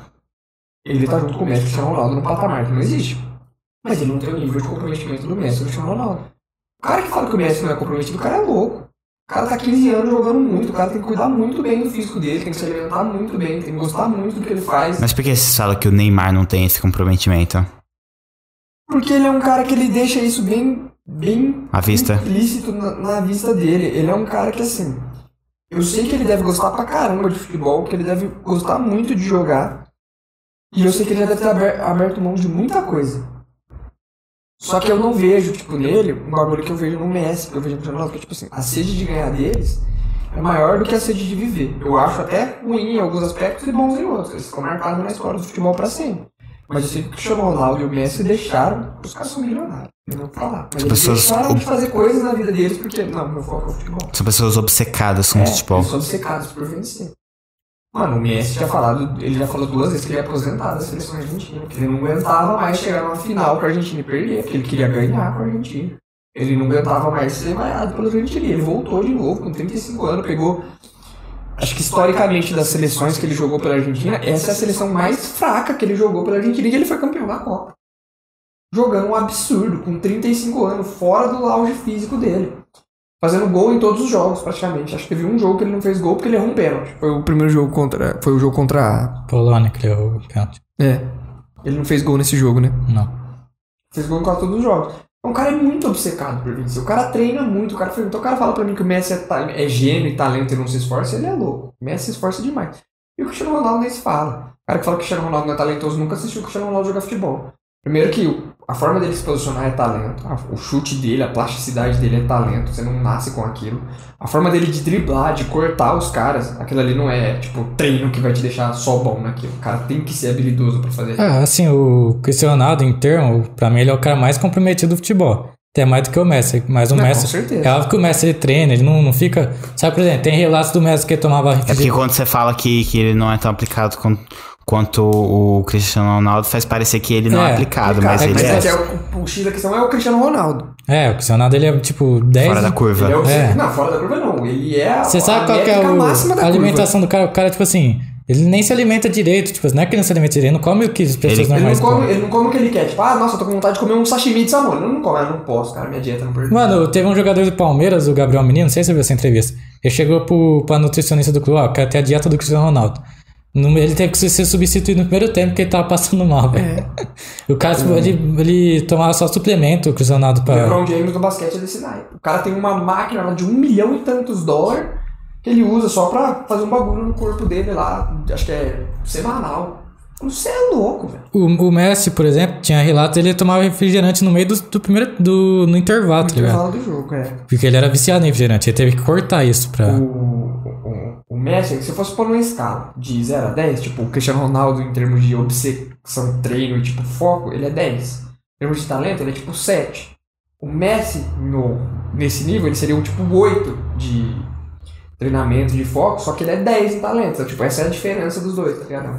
É que o Messi, ele sabe que ele não... Tipo É que assim, no contexto é, é legal, é, é legal, tipo assim, seria legal se tivesse alguém pra puxar o, o Messi a ser o...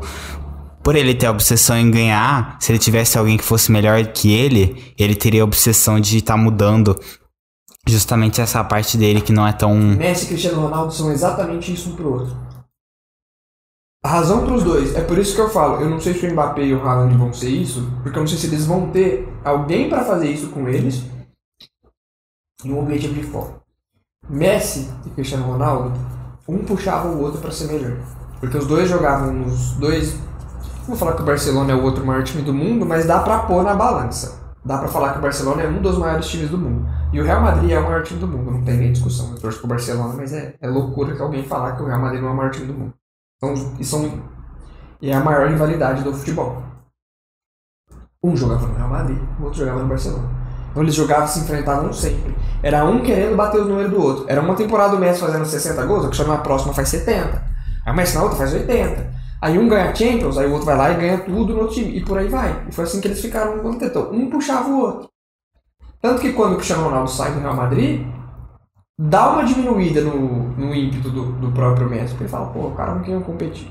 Diego não tá mais aqui. Perder a rivalidade, E- um pouco dela, pelo menos. A gente que criou esse bagulho de que Messi, Cristiano Ronaldo se odeiam isso e aquilo, os caras conversam super de boa, os caras, você vê as entrevistas deles. Tem os dias que você vê um meio mais estranho outro, mas é, eles são seres humanos, eles não são máquina, tipo, ninguém tá bem todo dia. Mas na maioria das vezes, tem entrevista do Cristiano Ronaldo brincando com ele, falando, é, eu queria ter essa perna esquerda dele aí, não ia ser ruim não, viu? Ia fazer mais gol ainda do que eu já faço. E o Messi respondendo, brincando, é, imagina se eu conseguisse ter esse físico, subir, cabecear desse jeito e tudo. Então, tipo, os caras mesmo se gostam, porque É, se respeito. um, um não é um não é um porque é por causa do sem o outro. Um, um puxou muito o outro. O- a questão é que o Messi, ele tem... Tipo assim, ele não é... Ele é comprometido, mas ele não é tão comprometido igual o Cristiano Ronaldo, que começa que o talento dele se Sobressai. sobressai do que o comprometimento.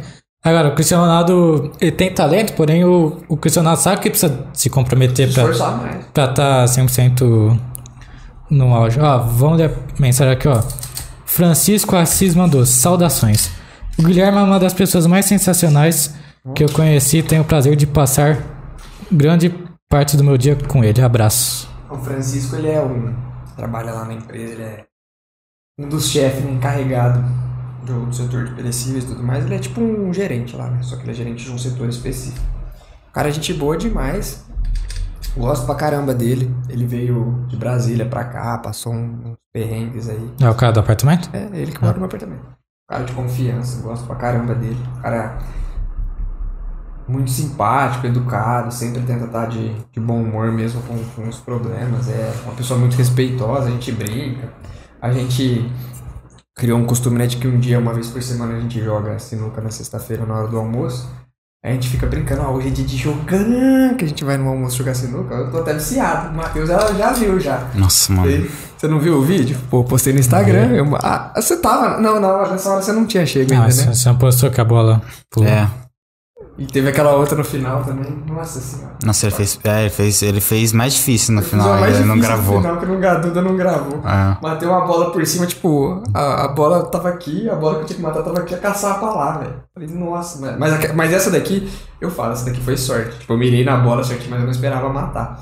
Era só pra acertar pra eu não perder o jogo. Agora aquela que eu mirei lá tava, tava tudo calculado. E a Duda apareceu aqui e falou: o Diego também apareceu. É, e a Duda escreveu aqui, ó. Que dia vamos pedir uma pizza no meu VR aí no estúdio? VR. Vale Não, refeição. Não vale, não vale alimentação dela. É que ela fala VR, mas é porque VR é a marca do cartão dela, é vale alimentação, não é vale refeição. É, tipo isso. É que dá diferença. O vale refeição não é aceito em todo lugar. O vale alimentação é quase em todos. Ela fez uma pergunta aí, você, mano. Ó, a hora- hoje, pode vir aqui, depois do final do, do, do podcast, vamos pedir uma pizza. É, cola aí. Ela Você não falou que ia aparecer aqui? Ela postou foto de peixe aqui no Instagram. É, ela, é. Pertinho. Ela queria ver o peixe subir pela árvore. Eu gosto da Dudinha pra caramba. Ela é meio doida da cabeça, me manda uns bagulho Mas a gente é boa. bizarro, do nada. Tipo, a gente tá mal conversando de boas, aí do nada ela manda uns negócios e eu fico, meu Deus. Maria Eduarda. Mentira, para. Duda. Só Eduarda agora. Duda, e o Matheus? E o Matheus Duda, né? Só Quem? porque o cara é advogado? Quem que é o Matheus? É seu primo? O que, que tem ele? Estão se conta. pegando agora? Nem te conto. Nem te conta. Houve interesses aí, mútuos. Ah. Mentira, mas a Eduarda já falou que não gosta de advogado. Entendeu? É, nada, gente boa, eu desabafei com ela lá na, na, na sexta. Ela é uma pessoa que já passou por uns maus bocados também, então... Ela não é só zoeira, ela sabe compreender as Ela coisas. sabe, sabe? lógico. Ela sabe que eu gosto dela. Mais pra frente você volta aqui, viu, Duda? Eu, Dudu, eu gostei de conversar O com nome, você. o nome dela no meu, no meu WhatsApp é Projetinho de Gente. E aí? Você falou do Diego, o Diego falou Ah, alguma o coisa? Diego falou, ah, piada como sempre. Qualquer um pode se tornar o Messi ou o Cristiano Ronaldo. É só ser um transformo. Nossa, eu achei que ele ia falar pelo menos era só pegar o videogame. Transmorfo, sei lá. Transmor. Ah, não, mano, eu, eu sou fã do Messi. do. Antigamente, quando eu era mais moleque, eu ficava nessa rixa dos dois e tal, mas hoje em dia eu sou fã pra caramba dos dois. Eu gosto mais do Messi, tenho mais eu também tô ele, nessa- Mas, Mas é legal pegar o videogame e jogar com o Cristiano Ronaldo também. Lembra no, no Play Play 2, fi? CR7 era um monstro, você estava de fora da área, era caixa. Eu prefiro jogar com o Cristiano Ronaldo no videogame do que com o Messi, cara. Ah, eu, tem uns caras que falam que quem sabe driblar bem e pega o Messi pra jogar. Não, mas é que o Ronaldo traz mais emoção, sabe? Você marca gol, você vê a comemoração dele, a Ah, torcida não. faz... A comemoração do Si é. É, O um Diego- bagulho, é um bagulho que nunca vai morrer. O Diego falou assim, não tá sabendo de nada. É, não tô. Tô sabendo agora. Mas como que rolou esse interesse? Eu tava num churrasco sábado, né? Da, de um amigo meu lá da época, o Lucas. E a Duda tava junto. Aí eu tava conversando com o Matheus. O que nós tava falando? Ah, Ela falou que não chamou pra, pro Ah, negócio. tá. É que o Matheus, tipo, eu ia pra casa da minha tia ontem à noite, né? Cara, você tá conversando com meu primo?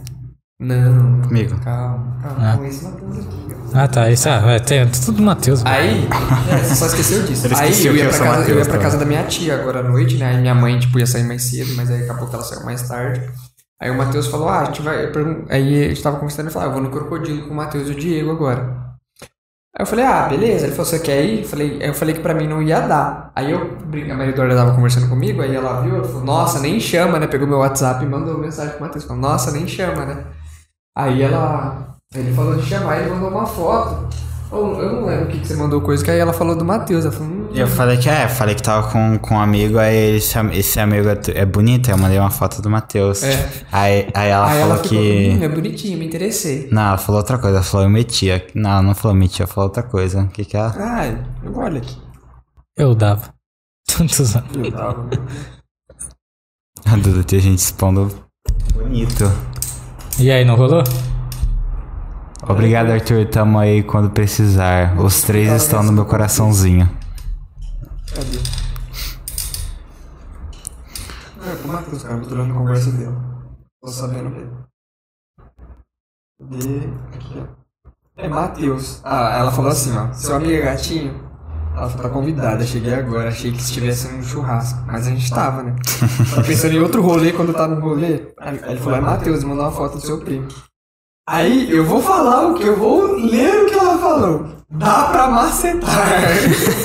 eu amo, eu amo Matheus, velho? Aí, aí o Matheus falou assim: vou mandar ele entrar em contato. Dois minutos depois a Duda mandou pra mim. Foi rápido. Ele já tinha seguido ela no Instagram. aí ela virou e falou pra mim: ah, já não quero mais. É, tá fazendo direito, é advogado, não quero. Ai, Jesus. Eu chip, hein? Ai. Ô, Dudu, foi mal aí pela exposição, viu? A gente só achou engraçado e a gente tava falando. Pose ao vivo. É. A gente sabe que é tudo zoeira, viu? Pô, tem mais batata? Muito obrigado. Convidado tem que trazer as coisas, você já viu isso? Ah, o programa tá falindo. Não tem mais. Pega uma Guaraná pra mim, por favor. É que você é um cara educado. Pega. Uma energética, não vou não. E. Ai, eu achei uma lata de energético lá no, no caso de tomar. Você falou Guaraná. Em falar. não, não, não, não, não se incomode. É. Caramba, mano, isso falou um negócio. Ó, ó o TDAH, bugando meu cérebro. Eu ia falar alguma coisa e eu esqueci. Mas. Mas é gostoso, tipo, a, a Duda é um desses exemplos, a pessoa que eu conheci agora, recente, que é que vai por muito tempo na vida, sabe? Eu acho, né? Sabe? Ciclos. Vida é feita de ciclos. Eu não sou muito travado com esses bagulhos de eu sou muito conformado com as coisas. Às vezes eu acho isso bom e às vezes eu acho isso ruim. De você ser muito conformado é que às vezes você, tipo, deixa passar um negócio que você podia controlar, que você podia mudar, sabe? Vezes quando acontece algo, tipo, não, poxa, vai atrás, não larga a mão não, não desiste. E eu, tipo, eu falo, não, tá bom, beleza. A Alice briga comigo por causa disso. Ela fala, você é muito conformado com as coisas, você não deveria ser assim. O que, que foi? Deixar o microfone mais longe e ficar ele tá mastigando? fazendo SMR de batata.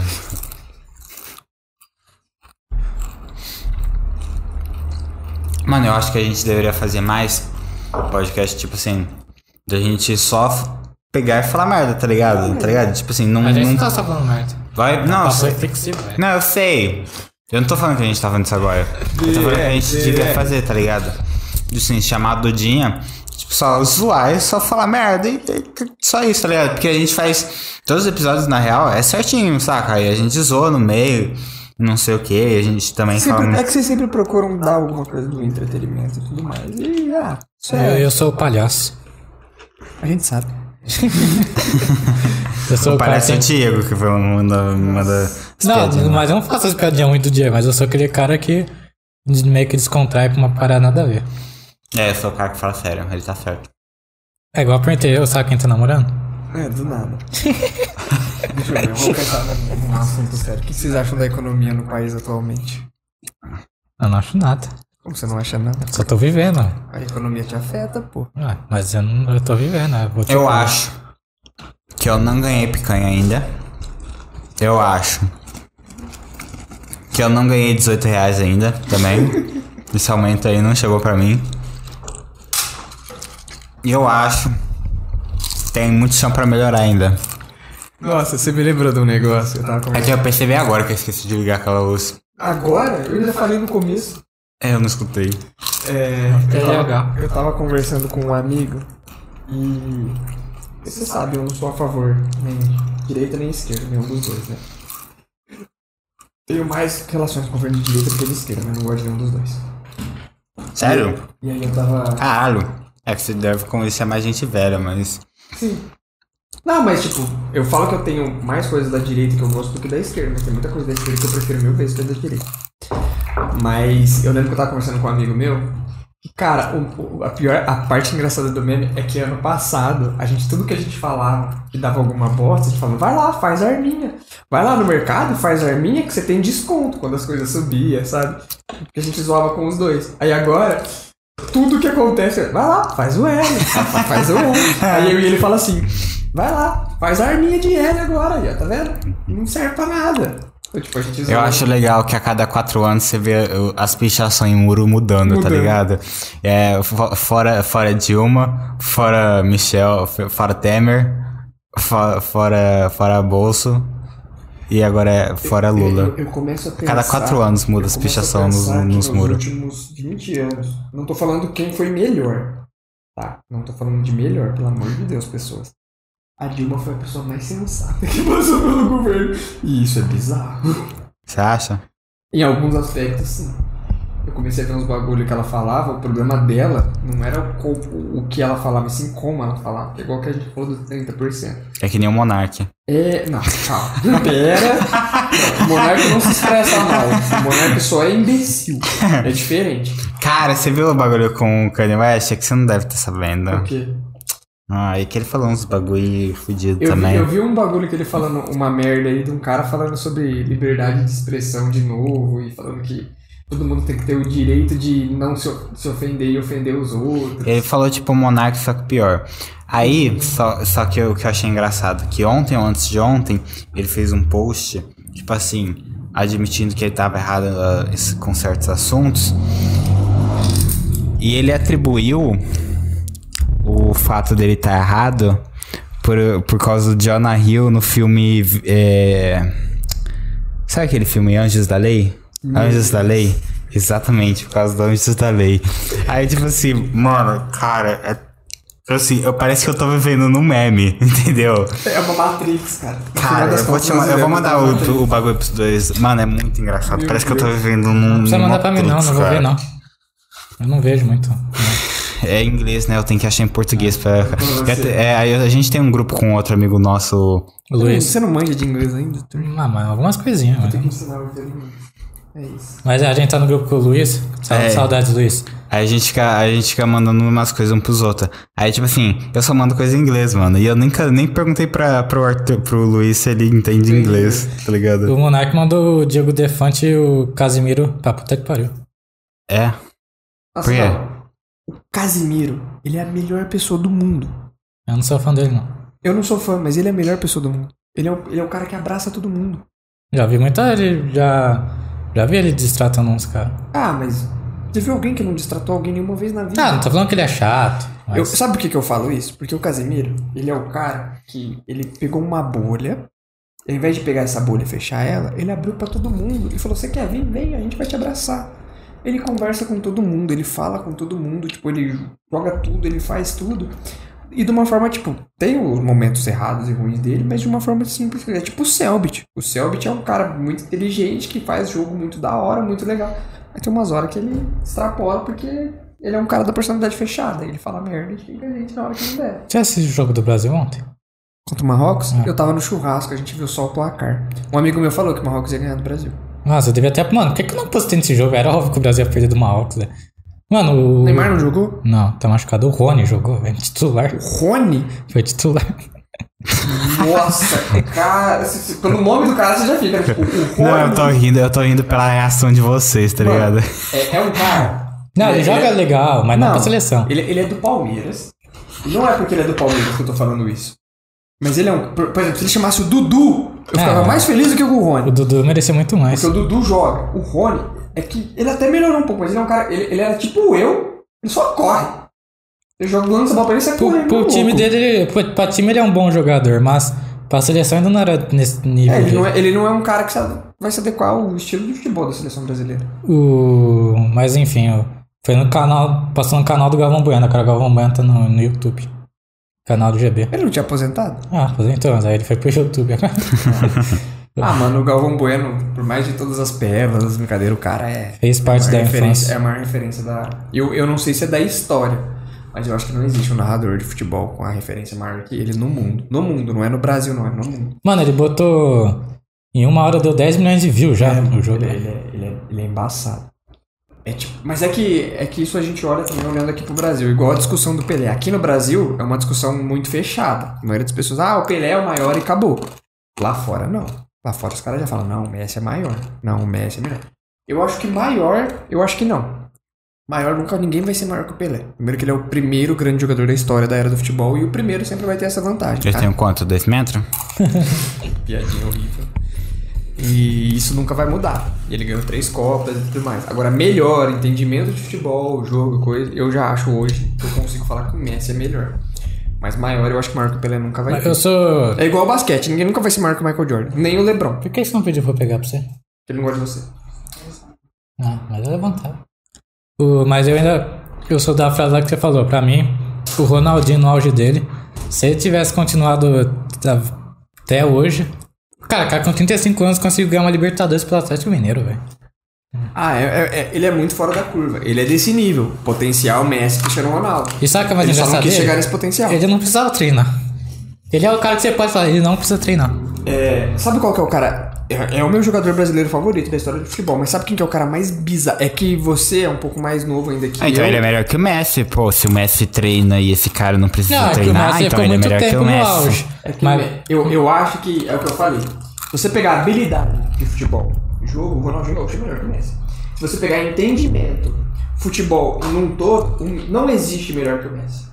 Não existe. Em um todo. Num, num todo, no geral, como jogador, o entendimento do Messi pro futebol é muito diferente. Ele com a bola no pé é um bagulho muito bizarro. mas pra você compreender, tipo assim, o, o, o Messi- a maioria dos jogadores do Barcelona fala. O Ronaldinho, quando veio pro Barcelona, o Barcelona se tornou outro clube.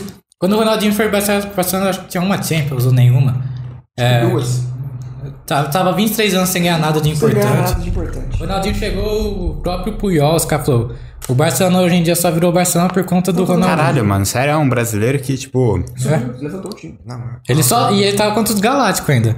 O outro time tinha uns 6, 7 melhores do mundo. Tinha o Raul, Ronaldo, Van Nistelrooy, Roberto Carlos, Beckham, Figo. Beckham. Roberto Carlos. Roberto Carlos. Cacilhas no gol, vixi. Mano, Mas o cara, o maior brasileiro que a gente viu no futebol da nossa era, o Ronaldinho Gaúcho é o segundo. O Ronaldo Fenômeno era mais. O Ronaldo Fenômeno é que o que ele fez, a gente ainda era muito novo. Eu tinha 3, 4 anos. O Ronaldo Fenômeno, quando ele ganhou o apelido de Fenômeno, que foi na Europa, é um bagulho absurdo. É, o, o que ele fazia no futebol era bizarro. Ele pegava a bola e ia pra... Cara, ele tem a maior média do futebol de um cara jovem, tipo até os 20, 21 anos da história. Mais do que Haaland, mais do que Mbappé, mais do que Messi, mais do que, mais do que todos eles. Antes da lesão dele, esquece. Era a média de um gol por jogo, um gol e meio por jogo. E, Cara, e o que aconteceu de lesão com ele? ele teve várias lesões, mas ele teve uma lesão no joelho, que eu não lembro qual, qual é o tipo da lesão exato. Talvez eu esteja até falando merda, mas se eu não me engano é no joelho. E normalmente lesão no joelho, cara, destrói a carreira de qualquer profissional. igual o Ganso. Porque quando você compra alguma coisa no joelho, não consegue nunca mais ter o apoio da perna. É o joelho, é tipo, ó, é o que você faz isso aqui. Aqui nunca mais é o mesmo. Esse movimento. E ele teve essa lesão, ele voltou pra Copa e ele foi campeão. Só que daí pra frente deu pra ver que não, não dava mais pra ele. O joelho estourado, ele perdeu a vontade, o ritmo, o ânimo. Então eu imagino como que é pro cara. Eu tento imaginar como que deve ser pra um cara tinha o potencial pra tudo. Se assim. Tanto que ele volta pro Brasil, depois que ele sai de tudo. Ele vem jogar no Corinthians. Tem um trauma dele até hoje no Corinthians. Pelo amor de Deus. Ele fez, cada, ele fez um gol no São Paulo, no ângulo, no Rogério Ceni. Ele fez um gol de cobertura contra o Santos. O Arthur deve lembrar. Esse gol de cobertura Esse gol eu comemorei, pô. não, não existe um, um ser vivo na Terra que assiste futebol que não lembra do gol do, do Ronaldo no Corinthians, no Fábio Costa no Santos. O que, que ele fez? Ele, tipo, ele recebeu uma bola fora da área, assim, com o zagueiro vindo em cima dele. Ele cortou o zagueiro meio que. Eu não lembro se foi de letra ou não, ou se ele só cortou. Ele cortou o zagueiro de letra e bateu de cobertura, assim, de esquerda. Esquerda é a perna ruim dele, porque pra ele também não existe perna ruim. Perna ruim é a minha direita, a dele, pelo amor de Deus, a esquerda dele é absurda. Ele faz, o gol que ele faz no, São Paulo também é de perna esquerda. A esquerda dele é é melhor que a minha direita do, do É, é melhor que a minha esquerda. É, A esquerda dele, ele é destro. É. A esquerda dele é melhor que a minha esquerda e eu sou canhoto. É isso. É, é absurdo, cara. E ele dá uma cobertura no goleiro que todo mundo fica. Ele volta estreando num clássico, se eu não me engano, contra o Palmeiras, fazendo um gol de cabeça. Ah, tomar no. Ronaldo era muito absurdo. Não, Ele é. não, concordo que em termos de Ronaldo foi. É basicamente como se, tipo assim. Ah, tá, não consigo. É Não, não, não é consigo, não consigo mais trabalhar, vou voltar pro Brasil pra brincar, tá ligado? É, é quase isso. Foi o que, foi o que o Ronaldinho e o Ronaldo fizeram isso. Tipo, Não, o Ronaldinho Gaúcho, pelo amor de Deus, ele ganhou do Santos do Neymar, velho. O Flamengo. Ele ganhou um jogo do Santos do Neymar e naquela época o Neymar era imparável. O Neymar era uma besta, tá ligado? Ele tem um gol, acho que é um dos gols mais antológicos da história do futebol, que é aquele gol que ele dá aquele cortezinho lá, que até hoje eu assisto o vídeo 50 vezes e eu não consigo entender como que ele fez aquilo. Que ele ganhou o Puskas, o Neymar ganhou o Puskas com esse gol. é tipo assim, o Ronaldo, o Romário, todos esses caras aí, que tipo, que realmente driblavam e marcavam gol, é óbvio que eles, tipo, eles têm o. Só que, por exemplo, o Ronaldinho, aquele ano dele, tipo assim, ficou mágico, sabe? Ficou. Ah, Ronaldinho. O que, que ele fez no, no auge dele, pô? O Ronaldinho, o Messi já foi aplaudido no Santiago Bernabéu, mas o Ronaldinho é um jogador que foi aplaudido de pé dentro daquele estádio. Os caras levantou pra aplaudir o maior rival do maior time da história do futebol, porque não dá. O cara era absurdo, o que ele fazia era... Nossa, era... Ele, ele que deu o primeiro passo pro primeiro gol no profissional do Messi. O primeiro gol profissional do Messi foi com assistência do Ronaldinho. E de Cara, que louco. Golaço, hein? Golaço. Ele, na verdade, ele deu um, o Messi fez, tava impedido. Aí ele deu uma outra assistência e o Messi fez o gol de cobertura. E agora que eu tô aprendendo da história do futebol pela primeira Ah, vez quem na tá aqui vida. no chat? Radicho. Nossa! Esse jogo foi o melhor que eu já vi na vida. É óbvio, só assistiu esse jogo, né, pô? O dos Santos e Flamengo. Flamengo, nossa, Santos e Flamengo. É que é Santista, Santista, né? É, é o único jogo que você viu bom do Santos. Desculpa. Não, Caralho, o cara mal chegou na live e já foi bulinado, tá teve a era do ligado? Robinho, era do Robinho. Era foda também, mas o- a era do Robinho, eu infelizmente, a única memória que eu tenho é o Santos tomando 7x1 pro Corinthians. Eu né? lembro desse jogo também. O único gol foi um gol de pênalti do. Eu do tinha uns Robinho. 6, 5 anos, mas eu tava assistindo esse jogo. Tadinho do Santos. Não, o Corinthians era embaçado também, né? Corinthians e São Paulo naquela época, É, era muito o- do Corinthians. Tevez jogava muito. embaçado. O Tevez jogava muito. São Paulo eu nem comento. Ah, O auge do São Paulo ali quando eu era moleque, pô, esquece. Aloysio, Mineiro. É tipo o Palmeiras que hoje em dia É, o era, Palmeiras de hoje. era o São Era o Paulo naquela época. Que faz, Paulo faz até sentido ver, tipo, porque o Palmeiras ficou modinha, porque, pô, É, tá ganhando tudo, Tá né? ganhando tudo. Aí eu sou. Eu, eu acho ridículo a pessoa falar, ah, você é modinha porque você torce pra tal time. Cara, sim, eu torço pro São Paulo, porque quando eu era criança eu comecei a assistir futebol. Eu vi o São Paulo jogar e eu me encantava pelo futebol do São Paulo. É o que faz sentido. É igual o basquete, o cara fala, ah, você torce pro Golden State, você é modinha. Eu comecei a ver basquete por causa do Curry. O Curry joga no Golden State. É ele que me encantou e ele que me fez gostar de, de, gos- de basquete. Por que eu não vou torcer pro Golden State? Não faz sentido. É óbvio que eu vou ser modinho. A questão é se eu vou ser fiel ao Golden State, ao Curry, ao time depois. É que eu acho que hoje em dia mudou muito o conceito de modinha. Ah, tem gente que tá começando a entender isso, mas as pessoas sempre tinham esse negócio de que você torce pro time do, do momento, você é modinha. Mas tipo, se você começou a acompanhar por causa daquilo... É como óbvio que é você vai É óbvio gostar que você vai daquilo. gostar Ah, daquilo. essa parte sim, você começou a acompanhar. É, eu comecei, é o que eu falo. Eu É, não, eu digo que tem gente que, ah, torce pro São Paulo não ganhar nada, eu vou, vou começar a torcer pro Ah, Palmeiras, tá não, ligado? não, isso aí não tem. Eu, Ah. eu, não, eu, eu torço pro São Paulo e pro Barcelona desde criança. Eu Ah, torci pro São. Paulo. Eu torço pro Barcelona porque eu vi o Ronaldinho Gaúcho no Barcelona, pelo amor de É, Deus. É, também foi conta do- e absurdo.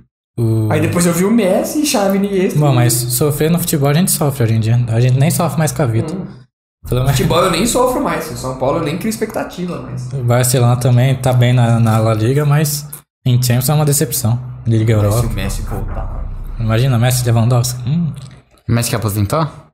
O Messi vai sair. mas se aposentou. O Messi vai sair do PSG. Ele não fica mais lá, não. Aconteceu uma coisa que é uma das poucas coisas que o Messi não gosta na carreira dele. É ele ser vaiado. Ele é um cara meio, meio chato com isso. E, tipo, ele foi vaiado pela torcida do, PSG. Por quê? Ah, os caras tá felizes. Porque os caras tá criando expectativa em cima dele e tem jogo. Não é. Sabe o que que é? O povo esquece um pouquinho. PSG é que time? O quê? É um time o quê? Novo. Não. Que é o PSG? Fala de onde que ele é. Da Arábia. Da França.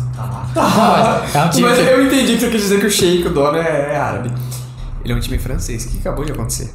A França acabou de perder pra Argentina na final de Copa do Mundo. Então é verdade também. Isso dói. Então tem, tem os caras que ficou com receio, sim. Pode falar que não, mas tem. É, ele nem foi manejado lá. Não. O próprio Mbappé, que não tem jogado bem, que ele tava sendo o que tava querendo no time, ele não é tão vaiado assim. Por quê? Porque ele é o futuro do time. O cara é francês, o cara. Então ele vai ser identificado com o time. Não fica. né? Pô, Mas te falar, o Mbappé joga muito, velho. Por mais que ele tenha um, esse bagulho de ser um pouco meio chato, velho. Arrogante. O que, que ele fez na Copa do Mundo é de todo mundo, pô. Por que, que falam que ele é arrogante? O que, que ele fez? É, ele dá umas declarações Ele, meio. ele é um pouco polêmico nas declarações dele. Ele menospreza muito o futebol Sul-americano. sul-americano. Que o futebol sul-americano foi o auge do futebol. Tipo, Brasil, Argentina. Argentina e Brasil sempre foram as duas maiores potências assim, do futebol por muitos anos. A Argentina decaiu uma época, aí veio o Maradona, subiu um pouco de novo, depois decaiu de novo e agora veio o Messi. Tanto que antes da Copa ele fala que ah, o nível do futebol sul-americano não é tão quanto o nível europeu. Só que o que ele falou não é mentira. O nível europeu hoje é maior do que o nível sul-americano. Você pegar qualquer time da Europa, seleção comum da Europa, e jogar com as seleções da- das sul-americanas, normalmente elas vão ganhar. A não ser que seja uma Argentina ou um Brasil. São duas seleções totalmente fora da curva nisso. São duas das maiores seleções da história do futebol. Só que ele, ele não fala isso de um jeito tipo. Ô Matheus, eu sei que você é japonês, mas o Japão é meio fraco no futebol, você sabe. Ele fala de um jeito meio soberbo, sabe? Tipo, nós somos superiores e vocês são uma bosta. Tipo Aham. assim. Então o pessoal fala que ele é muito arrogante, muito polêmico. Então acaba pesando pra ele. Fazer uma piadinha do nível do Diego. O Mbappé já corre pra caramba, né? Imagina se ele fosse Mbappé moto. O Mbappé a pé corre muito. E se fosse Mbappé moto? Boa, né? Ele ia ser bem rápido, né? Vai. Mas assim, pô, o que ele fez na final ali foi de outro mundo, cara. Afinal, só foi uma das maiores finais da história do futebol por causa do Mbappé. Mano, você, mas você não assistiu esse jogo, né? Foi no final da Copa do Mundo. Você não assistiu a final? Não, eu tava indo almoçar no shopping. Mas não foi à tarde jogo? 4 horas? Não. Começou às 3? Ou... Hora do almoço. Ah, meio-dia. Ah, verdade. O... A gente tá ganhando de 2x0 até os 75, 75 a 30 do segundo tempo. Aí acho que a França fez gol aos 35 do segundo tempo. De perdão. De pênalti, aí, Parece que não tinha chutado no gol. Tipo, tava meio... to- A Argentina... tava morto, tava todo mundo de pé. É, a Argentina vai ganhar, não sei o quê. E. E, mano, daí eu- aos 85, o cara fez um gol, o Mbappé, a bola veio no alto, o cara pegou de meio que voleio de fora da área, Eu vou mano. te mostrar o segundo gol do Mbappé, até você que não vê muito futebol, você vai olhar e você vai falar, meu Deus. Porque o segundo gol que ele fez é um bagulho muito surreal. Ele escora uma bola pro cara de cabeça, o cara volta a bola nele de primeira porque o zagueiro não esperava. Ele pega a bola no ar, num, sei lá, voleio, sei lá o que, que ele arrumou ali. Eu só sei que ele chutou de um jeito forte, rasteiro no canto, que não tinha o que o Martinez fazer, e foi gol. Aí foi pra 2 a 2 Aí foi pra prorrogação. E a Argentina balada. Aí na prorrogação a Argentina se levantou, pôs a cabeça no do lugar, pressionou, teve várias chances de fazer gol. Aí o Messi faz um terceiro gol. Aí era o cenário perfeito. A Argentina campeã, em 3 a 2 na prorrogação, com o último gol do Messi, com a perna direita, que é a perna ruim dele. Nossa, era o melhor cenário possível. Aí me tem outro pênalti pra, pra França. O Mbappé vai lá e bate e empata o jogo. E aí no finalzinho do jogo tem um lance que tem uma, uma câmera mostrando a reação do Messi. Tipo, eu não acredito que vai acontecer isso de novo. Na cabeça dele, certeza. Aquela hora que eu vi aquilo eu já falei, putz. A bola do. Col- Lançaram a bola pro Colomoni, o nome dele? É. E ele de frente pro gol, assim, ele chuta uma bola na gaveta que o goleiro tira com o pé. Aquilo lá foi um gol. A defesa do goleiro foi um gol. E aí no lance seguinte, a Argentina perde outro gol, porque o Lautaro não queria fazer gol esse dia aí. E aí vai pros pênaltis. E nos pênaltis a Argentina ganha. Mas nossa, cara, foi um bagulho. Eu, eu dei um soco na parede hora que a, que a França empatou. Porque eu queria muito. Não que eu não queria que a Argentina ganhasse, porque eu não gosto da Argentina, apesar de ter uma camisa da Argentina que é por causa do Messi. Mas. Eu queria muito que o Messi fosse É, campeão Copa. ele, ele o Cristiano Ronaldo merecia de. O Portugal também tinha que ter ganho uma Copa com, com o Messi, cara, porque. Ô, Cristiano. com o Cristiano Ronaldo. o Messi. Messi. Já me deu uma bugada aqui e falei, caralho, quer? Não, o Cristiano Ronaldo merecia ganhar uma Copa com Portugal também. Mas ele conseguiu botar Portugal no mapa, ele ganhou uma Euro, ele ganhou uma teve a estatística aqui, não sei se você viu. O Figo, Pauleta e, um, outro- e o Eusébio, juntando os três, tem 120 gols. Cristiano Ro- O Cristiano Ronaldo sozinho tem 122. É. O cara tem mais gol que os, uns três maiores Os jogadores. três da- maiores jogadores da história da, de Portugal. Não, não tem nem como comparar. Esses caras aí. Esses caras aí são bons. Figo, craque, já ganhou o melhor do mundo. Craque? Quem ele na fila do pão pode ser R7. Sim. R7. Não, mas é meio assustador, tá ligado? Os três maiores jogadores de Portugal, o cara sozinho tem mais gol que os três. Não, não tem nem como comparar. Realmente, uma pessoa fora de curva, né? Não. Mas, mas, mas o mais mas o detalhe do Mbappé, Não é porque ele marcou isso, é a idade do cara, velho. É, Ele tem 23, 22 anos, sei lá. É, Por aí, acho que 22. Deixa eu ver. Meteu 3 gols na final de Copa do Mundo. Caralho, o cara é mais novo que eu, mano. Cara, mas não que você. O que você tá fazendo com 22 anos? Eu tava metendo gol na final da Copa, sendo que ele já foi campeão da Copa passada. Ah, tem com 24. 19 anos. 24. 24 agora, então ele tinha 19 anos na outra Copa, 19 pra 20. Foi campeão da Copa fazendo gol na final. Com 19 anos. Com, Caralho. com 24 anos tá aqui no podcast. Que tem uma foto dele, com tipo 15, 16 anos, no quarto dele, com um monte de pôster do Cristiano Ronaldo ele querendo ser jogador de futebol. Imagina isso, velho. Que louco. Caralho. O cara tá vivendo a vida. Tá vendo a vida... vida do sonho dele. É. E ainda parece o, Dona, o Donatello da Tartaruga Ninja. Nossa, ele parece muito a Tartaruga Ninja. Ele parece mesmo, Parece Antônio. muito, velho. Você nunca reparou isso? Não, já reparei, já vi mesmo. Parece muito a Tartaruga Se ele fizesse cosplay da Tartaruga Ninja, ele, ele ganhava um anime friendly. Pior que parece mesmo.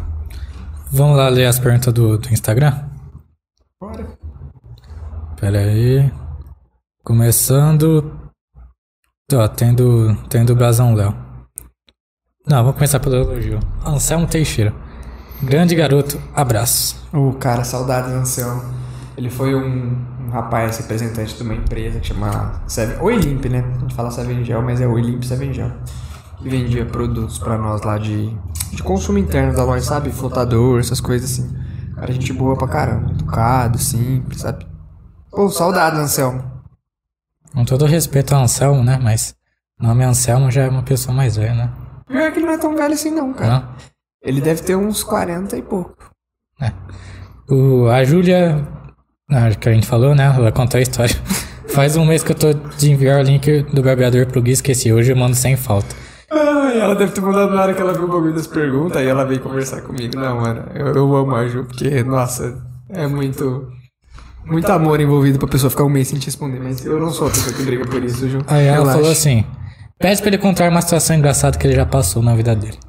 Uma situação engraçada. Ah, várias, né? Mas qual que é que você lembra? Você fala, putz, vou Nossa, contar eu a vou vida contar, inteira. eu vou contar uma que é até triste.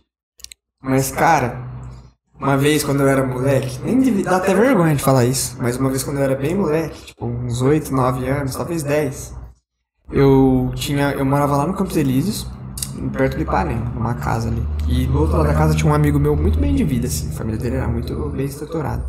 O Kaique. E a gente brincava muito na casa dele, jogava Game Boy tudo. Aí um dia nós tava jogando queimada, eu, ele mais um amigo nosso. E eu tava muito, muito, muito mal do estômago Ah, nesse dia. lembrei Eu dessa história. essa história, né? Pra você. Acho que pro Arthur não. Não tô sabendo. Eu, tava passando muito mal do estômago, muito mal do estômago. Tipo, tava com dor, embrulhado, sabe? Eu tenho gastrite e tal, desde molequinho. Tive gastrite nervosa recente piorou. E aí, nós jogando queimada, passando mal, eles jogaram uma bola que pegou na boca do meu estômago. A hora que a bola pegou na boca do meu estômago, sabe o que aconteceu? Não. Vazou bosta da minha perna inteira. Começou a escorrer, velho, em tudo que é lugar. Como se tivesse dado uma diarreia absurda. E eu, imagina um moleque com 10 anos, né? e eu comecei a chorar. E eu saía correndo, tipo, ele morava como se fosse daqui ali na casa da, da Bianca, sabe? Aham. Tipo, aí eu saí correndo no meio da rua, todo cagado. correndo, chorando. No rastro. Só o rastro, deixou no caminho de rato. E, e, e, mano, eu, nem- eu nem briguei. Ou, na época eu, fiquei bravo, mas se eu olhasse pra isso hoje, não tinha como. Eles passaram mal de dar risada. O Kaique, o Kaique era um pouquinho mais velho, ele tinha uns 12 anos. Ele rolava no chão de dar risada, e eu correndo pra casa. Aí eu voltei depois chorando. E eles, mano, não tinha como não rir, cara. Não coisa. Mas, ô, Que eu nunca situação. esqueço, eu nunca esqueço que situação merda. É. Eu nunca esqueço esse bagulho na minha vida, velho. Cara, a história de bosta é maravilhosa, A mano. história de cocô é maravilhosa. Maravilhosa. É, e o Léo falou assim: fala pra ele contar o quando ele ficou psicologicamente abalado com o nosso último rolê. Nosso último rolê. É. O Que Léo? Canelli ou o Não, o Brasão? Brasão. O Brasão. Ah, não, mas o. Psicologicamente abalado Afetado. com o último. mal, É que afetado. o último rolê nosso, eu não sei se ele tá lembrando, foi. Foi meu aqui. aniversário? Não, é, ele ele deve estar falando. Pergunta pra ele o quando ele ficou afetado psicologicamente depois de ir nos rolê nossos. Não. Ah, tá. Pode ser. Não, não, Entendeu. Porque assim, o último rolê foi aqui. no São É, não teve nada demais. Nada demais. O rolê lá no Habibs e tal. Teve um rolê, tipo, de todos os rolês deles, que eu tenho até foto, vídeo, que esse daqui, o irmão dele, mistura. Eles nem beberam muito. E eu, eu não falo nada, porque é o que eu falo. Eu, quando eu, eu- hoje eu sou muito caseiro, mas eu não era antigamente. Antigamente eu saía com meus amigos pra balada, ia pros rolês e tudo. E eu bebia pra caramba. Você lembra dos moleques da, da minha turma. Então eu não falo nada porque eu sei que é fase. E eles misturaram corote com vodka, E o Diego um cerveja com também. cerveja. Já- O erro já começou aí. Você não mistura cachaça, vodka com cerveja. Ou você toma um, você toma. Cerveja eu não tomei. Eu acho incrível ah, os jovens, né? Os caras acham que pode misturar tudo, né? Só É, vai. o estômago não vai, vai virar nada. E mal pensaram, não vai acontecer nada comigo. E aí, mano, tava todo mundo trilouco lá. E eu não bebo, né, mano? Eu parei de beber faz tempo. E todo mundo trilouco lá e eu só olhando e dando risada. Aí o Léo jogado no chão. Tem- eu tenho foto do Léo, o Matheus e o, e o Felipe. Os três deitados assim no chão, abraçados, tudo de conchinha, tudo morto. Os joga- conchenas não tava, não. Ah, sim. Eu tenho provas. Não mente, não. Vai, desmaiei. eles. Eu tenho provas. Aí eles foram. Aí um foi tomar banho depois. Aí o outro tava batendo na porta, socando a porta. Aí teve uma hora que o Felipe ficou com a Dai dentro do banheiro conversando, e o Felipe gritando. Mano, eles estavam muito ruim, mas muito ruim. Aí no outro dia, o que que eu tive que fazer? Acordamos cedo. O pai do Léo teve um. É o pai dele ou é o pai? É seu pai, né? Do Léo. Que ficou É o pai dele. ruim aquele dia. O pai dele tava meio ruim. O pai dele tava meio ruim, aí ligaram lá, ele arrumou as coisas e foi embora. Aí eu vim pra casa do, do Matheus do Diego aqui. Chegamos aqui, fi, os dois estavam morrendo. Eu tava de carro esse dia. Não, minha mãe foi buscar a A gente. foi buscar, né? E A aí. gente parou no caminho pra vomitar. É, pararam no caminho pra vomitar, tava com um saco de vômito e tudo. Eu passei o domingo inteiro no hospital com esses dois e com a mãe deles. O domingo. porque, ah, porque você quis, né? Não precisava de você estar lá. Cara, que grosseiro, velho. O cara foi, cara foi fazer um papel de amiga. Você quis, que isso, Matheus? Eu não ia deixar a mãe deles ir sozinha lá no hospital. Aí fiquei o dia inteiro porque os dois passaram mal pra caramba, mas era só tipo uma leve intoxicação de bebida alcoólica, porque os caras misturou tudo que tinha pra misturar, corote de limão com corote de açaí, com cerveja, com vodka. Talvez não tinha nenhuma. Mas, ô Léo, se ele estiver vendo ainda, psicologicamente não me afeta, porque eu já tive rolê muito pior na minha vida. Eu já tive rolê que ele tava falando aqui do Soldate, por exemplo. Que eu e o Soldate compramos. A gente comprava garrafa de conhaque pra tomar, eu e ele. E ele passou tão mal que eu, o Pedro, o americano, tivemos que pegar ele e levar pra dentro do, do coisa e dar banho nele. Rolê assim. Então, a minha vida lá atrás era zoada assim. O Léo tá falando isso por quê? Porque geralmente a gente sai, o rolê é meio. É sempre meio sem sal, tipo assim, de rolê Mas de boa. toda vez que eu tô no Tá rolê. ligado? Mas toda vez que o Gui aparece, nós faz tipo um rolê muito fora de padrão, Você tá vê ligado? que hoje ele tá jogando muitas Tipo pessoas, assim. né? Rolê sem sal, já tá jogando o rolê de seis. Não, Não, mas eu é. tô zoando, só tô pegando mas não, não é tipo o rolê deles, tipo do Léo, do Brasão, o rolê deles, tá? Não, Tipo, os rolês de boa, sabe? Eu entendi, É. não, eu entendi, é que eu tô, tô Só zoando. Toda vez que eu tô no rolê dá uma merda. É, É entendeu? eu. O que você tinha de merda no passado, você tá passando por É, eu tô isso. passando pra eles. Aí, o, o, o- a festa do aniversário surpresa que ele foi também, tá ligado? Eu tava no telhado lá, a gente ficou trancado pra fora. Sua mãe vendo Primeira isso. vez que a gente foi. Não, minha mãe sabe. Primeira vez que a gente foi fazer um rolê, tipo. Assim, tá fuck, ele tava junto. Aí outro rolê que vai dar merda, ele tá junto, tá se eu ligado? tiver no rolê, alguma Mas, é- merda mas vai é verdade, eu nunca tinha vomitado na minha vida. É você lembra aquela festa que nós em 2018? Lembra? Você vomitou. Eu, no outro dia, Nossa Senhora. o problema é eu, entendi. Minhas energias. Mano, eu queria saber como as garotas conseguem vomitar com tamanha facilidade. Cara, isso é um negócio que, assim, é totalmente contrário a mim. Porque eu odeio vomitar. Eu não saio da minha boca, não sai. É tipo assim, é muito difícil. Eu, eu sofro pra caralho. Tipo assim, eu começo a vomitar, mano, acabou o rolê pra mim, entendeu? Acabou. E as minas, mano, as minas. Vomita e depois tá lá. Fala, mano, eu, eu acho que não, eu acho que não me fez muito bem. Eu vou ali no banheiro, ela vomita e volta pra festa e tá tudo bem, mano, tá ligado? Ou tipo assim, ela tem um reflexo de e tipo assim, e volta pro rolê normal, O melhor- tá ligado? Como se não fosse nada, as Mulher minas. menstrua e fiquei filho. Pode ter certeza que eu é o menor dos problemas. E o melhor é a mensagem dessa, tipo assim, aquela ressaquinha de- linda de se.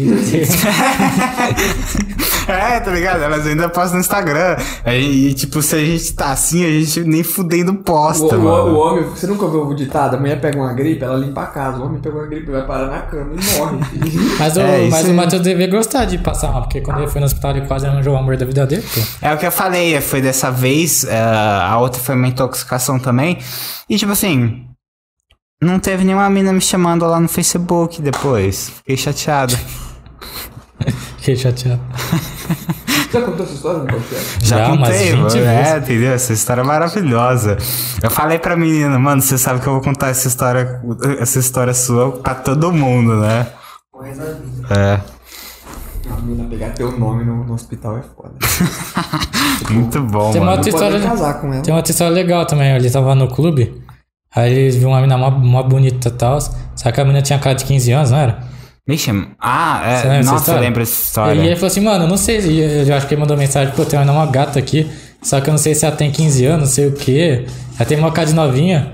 Aí ele, você meio que despretensioso. Desdenhei, desdenhei. É, você tirou a menina, tipo, ele falou, ah, não vou investir nada. Aí a menina te chamou no Facebook depois, não foi um negocinho? É, a minha é mó gata. Aí, tipo assim, ficou. Ela e a amiga ficou, tipo, meio que me seguindo. Eu falei, aí. Só que ela parecia muito jovem. Falei, mano, não, vou chegar. Aí ela me. Ela parou meu amigo, perguntou meu nome, me achou no Facebook, aí eu, ela tinha minha idade, tá ligado? Cara, esse negócio de idade é um bagulho que mexeu muito comigo recente. Porque, sei se vocês lembram, eu já fui professor, né? Dava aula no pulmão, tudo. Então eu sempre me dei bem com criança. Mano, eu lembro, mas eu sempre esqueço. Eu lembro, mas você lembra quando eu falo. Basicamente. E lá no meu condomínio, vou, não vou citar nomes, né? Mas tipo, eu tinha muito contato com as crianças. Ah, Júlia, ah, Júlia, a gente falou de você umas três vezes umas nessa três live. vezes nessa live. Responde meu WhatsApp, obrigado. É, e, e lá no meu condomínio, eu ainda converso com as crianças, tudo e tal. E tipo, tem criança de 13 anos lá que chega em mim pra conversar igual criança, que tipo, eu, eu brinco, eu ensino matemática pra criança e tudo. E aí tem criança de 13 anos que, tipo, soltou uma assim pra mim uma vez. Vou, vou tentar falar do jeito mais de boa possível isso. Elas sabem meu apelido, né? Elas falaram, ah, o Pigmeu, quantos anos você tem? Aí eu falei, ah, eu tenho o dobro da sua idade. Ela falou, ah, você tem 26? Nossa, você tem quase a idade da minha mãe. Minha mãe tem 27. A menina tem 13. Aí eu falei assim, minha mãe vai fazer 20. Ela falou, minha mãe vai fazer 27. Eu falei, tá vendo? Você precisa ficar esperto e com essas coisas na sua vida e fazer as coisas direitinho. Aí ela virou pra mim e falou assim, ah, não se preocupa não, eu tomo remédio. Uma menina de 13 anos. Tá feia a situação. Enquanto eu tinha uma menina de 13 anos que é criança, que faz coisas de criança, tem uma menina de 13 anos que tá passando mãe. Aí eu fiquei tipo, Meu eu Deus. não É triste, né, mano? Porque, por exemplo, a- E são do... e é uma menina bonita, inteligente, tem a cara... eu acho que até a fase nossa do.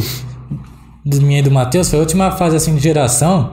Que a gente, a gente, por exemplo, no Anchieta, tinha uma, óbvio que tinha umas pessoas que se pegavam e tal, mas não era igual essa loucura hoje em dia que é. Ah, Hoje é... Hoje, é hoje você vê a gente, com o já comentei, Matheus, você anda no chá, você tem criança de 10 anos fumando vape, mano.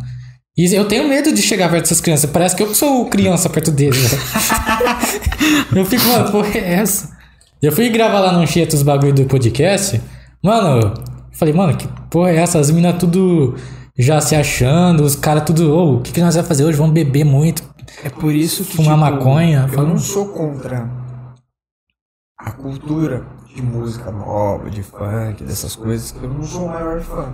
O meu problema é quando esse tipo de, de cultura, por assim dizer, influencia muito jovem a ter coisas muito precoces na vida, por exemplo. Ah, por que, que o funk é ruim? O funk não é ruim por causa da música e nem em si por causa da letra. O funk é ruim porque você chega num baile de favela, tem uma criança de 13 anos fazendo um monte de bagulho que eu não posso nem falar. E isso é influência cultural da música, o que acontece lá. Então, tipo, não tem como eu defender, não tem como não, não tem um argumento que eu consiga dar que, ah, não, mas porque ela, não, ela tá lá, ela tá fazendo isso. Ela tá sendo influenciada a fazer isso. Não, não dá. Tipo, é, é complicado discernir. Ela é, ela é jovem, velho. Não adianta você querer falar pra mim que um moleque de 15, 16 anos sabe o discernir o, o- não é nem o certo do errado. É discernir a consequência do que as coisas que elas fazem têm.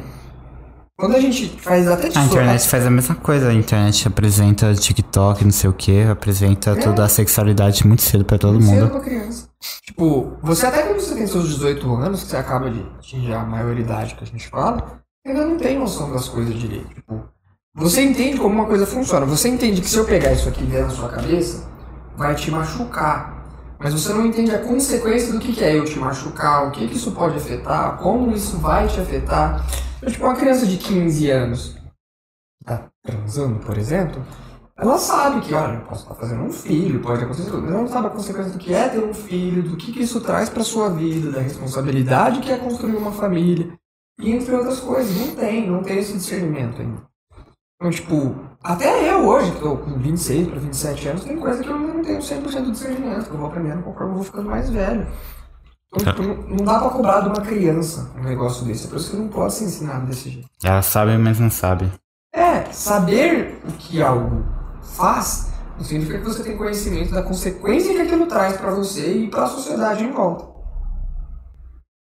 Né, Você você me falou? Tô te perguntando, na verdade. É, não, sim. O assunto porque- sério é comigo, ele pra zoeira. Não, é porque, tipo. é, realmente, eles não sabem e acho que é engraçado. Principalmente a internet também ajudou muito. Tipo, as crianças de 15, 14 anos a querer mostrar nos status.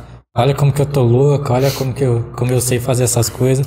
Não sabem deles que a melhor época da vida é ser criança. Sim, e é tipo assim, a gente vê que, pô, eu não imagino como que vai ser, quer dizer, imagino, mas imagina daqui 5 anos, as crianças de 10 anos vai estar, tipo, capaz de estar dirigindo já, velho. É que assim, mano, é. É pra criança é tudo questão de, de se encaixar culturalmente. Então eles querem se encaixar na, na sociedade, eles querem se encaixar no, gru, no grupo social ali. E pra se encaixar no grupo social ali, eles querem ficar igual a. a- a- é, eles querem se sentir pertencidos dentro do grupo ali, e todo mundo no grupo ali quer se sentir mais velha e, e- e, tipo, é um negócio que escala, tá ligado? Então a criança quer parecer adulta. A criança parecendo, quer aparecer adulta, ela tem os exemplos na de tudo na internet. Tudo compor, compor- comportamental ela vai estar reproduzindo do que pega na internet. Então por isso que você pega, você vê tipo uma criança 14, 15 anos e ela tá fumando vape, ela tá vestida como um adulto, ou ela tá tipo.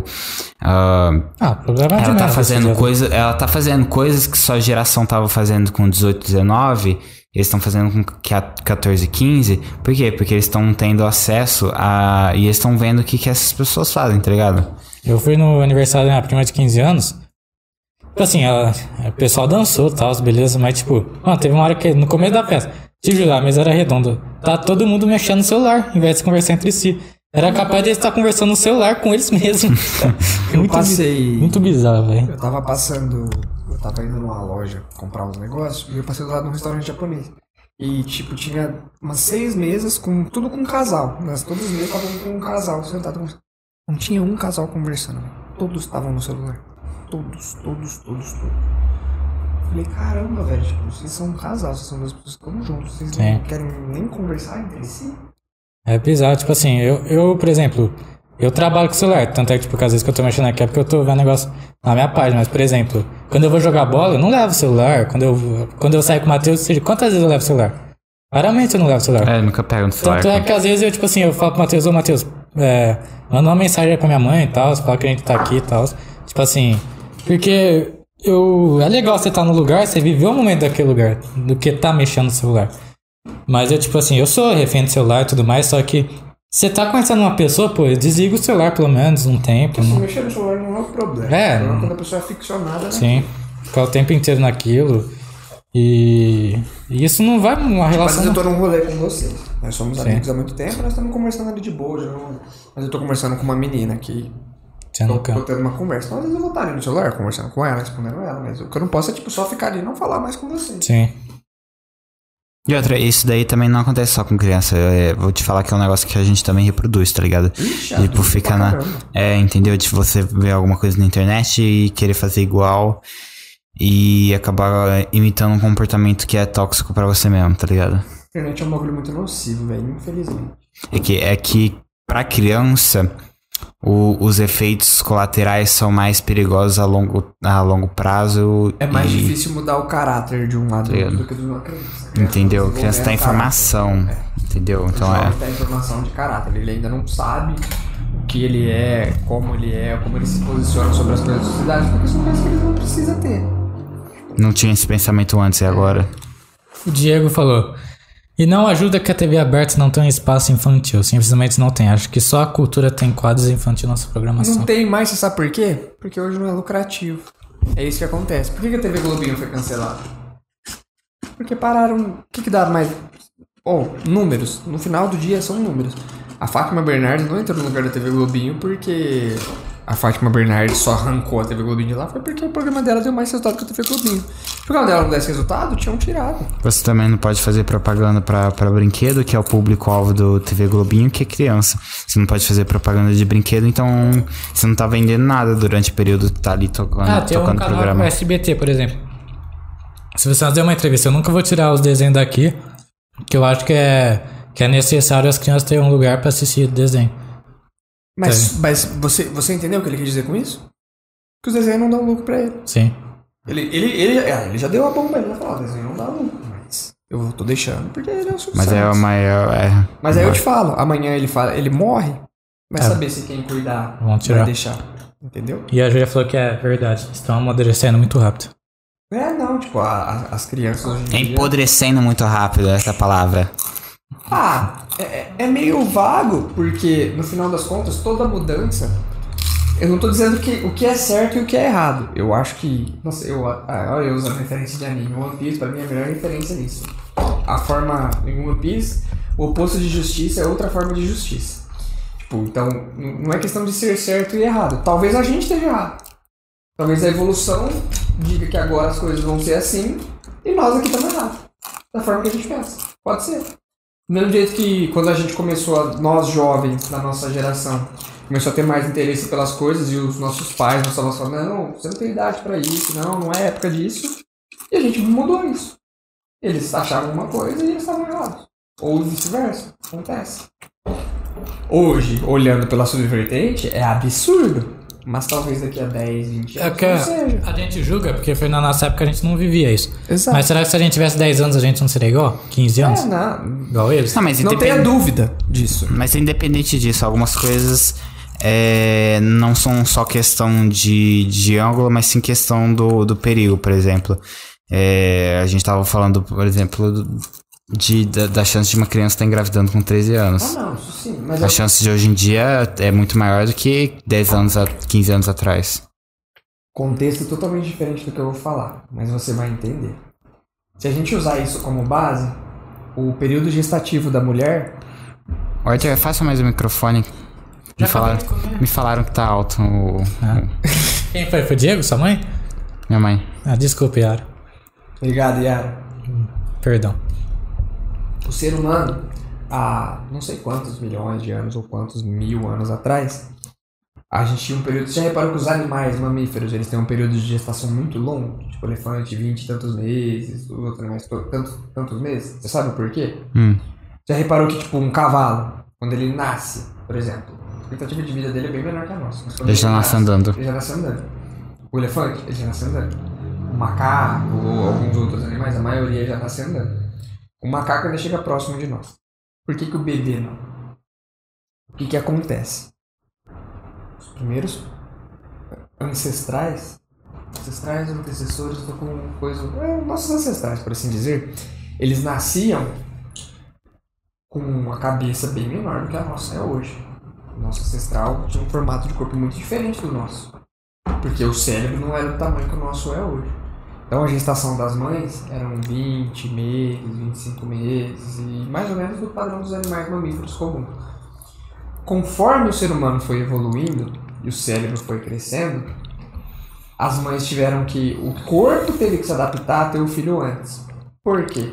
Porque as mães morriam na gestação. Porque a criança já nascia muito grande, com a cabeça muito grande por causa do desenvolvimento do cérebro, e a mãe morria no procedimento. O corpo fez. O corpo foi adaptando a gestação do ser humano até chegar no período que é hoje. Até porque o ser humano tem uma das relações de proporção cabeça e corpo, corpo bem é, a cabeça maior que o corpo. A gente acha normal, mas na real a gente que tá errado. é, em relação no mundo animal são poucos animais que, que tem uma uma proporção tão é, tão, tão diferente.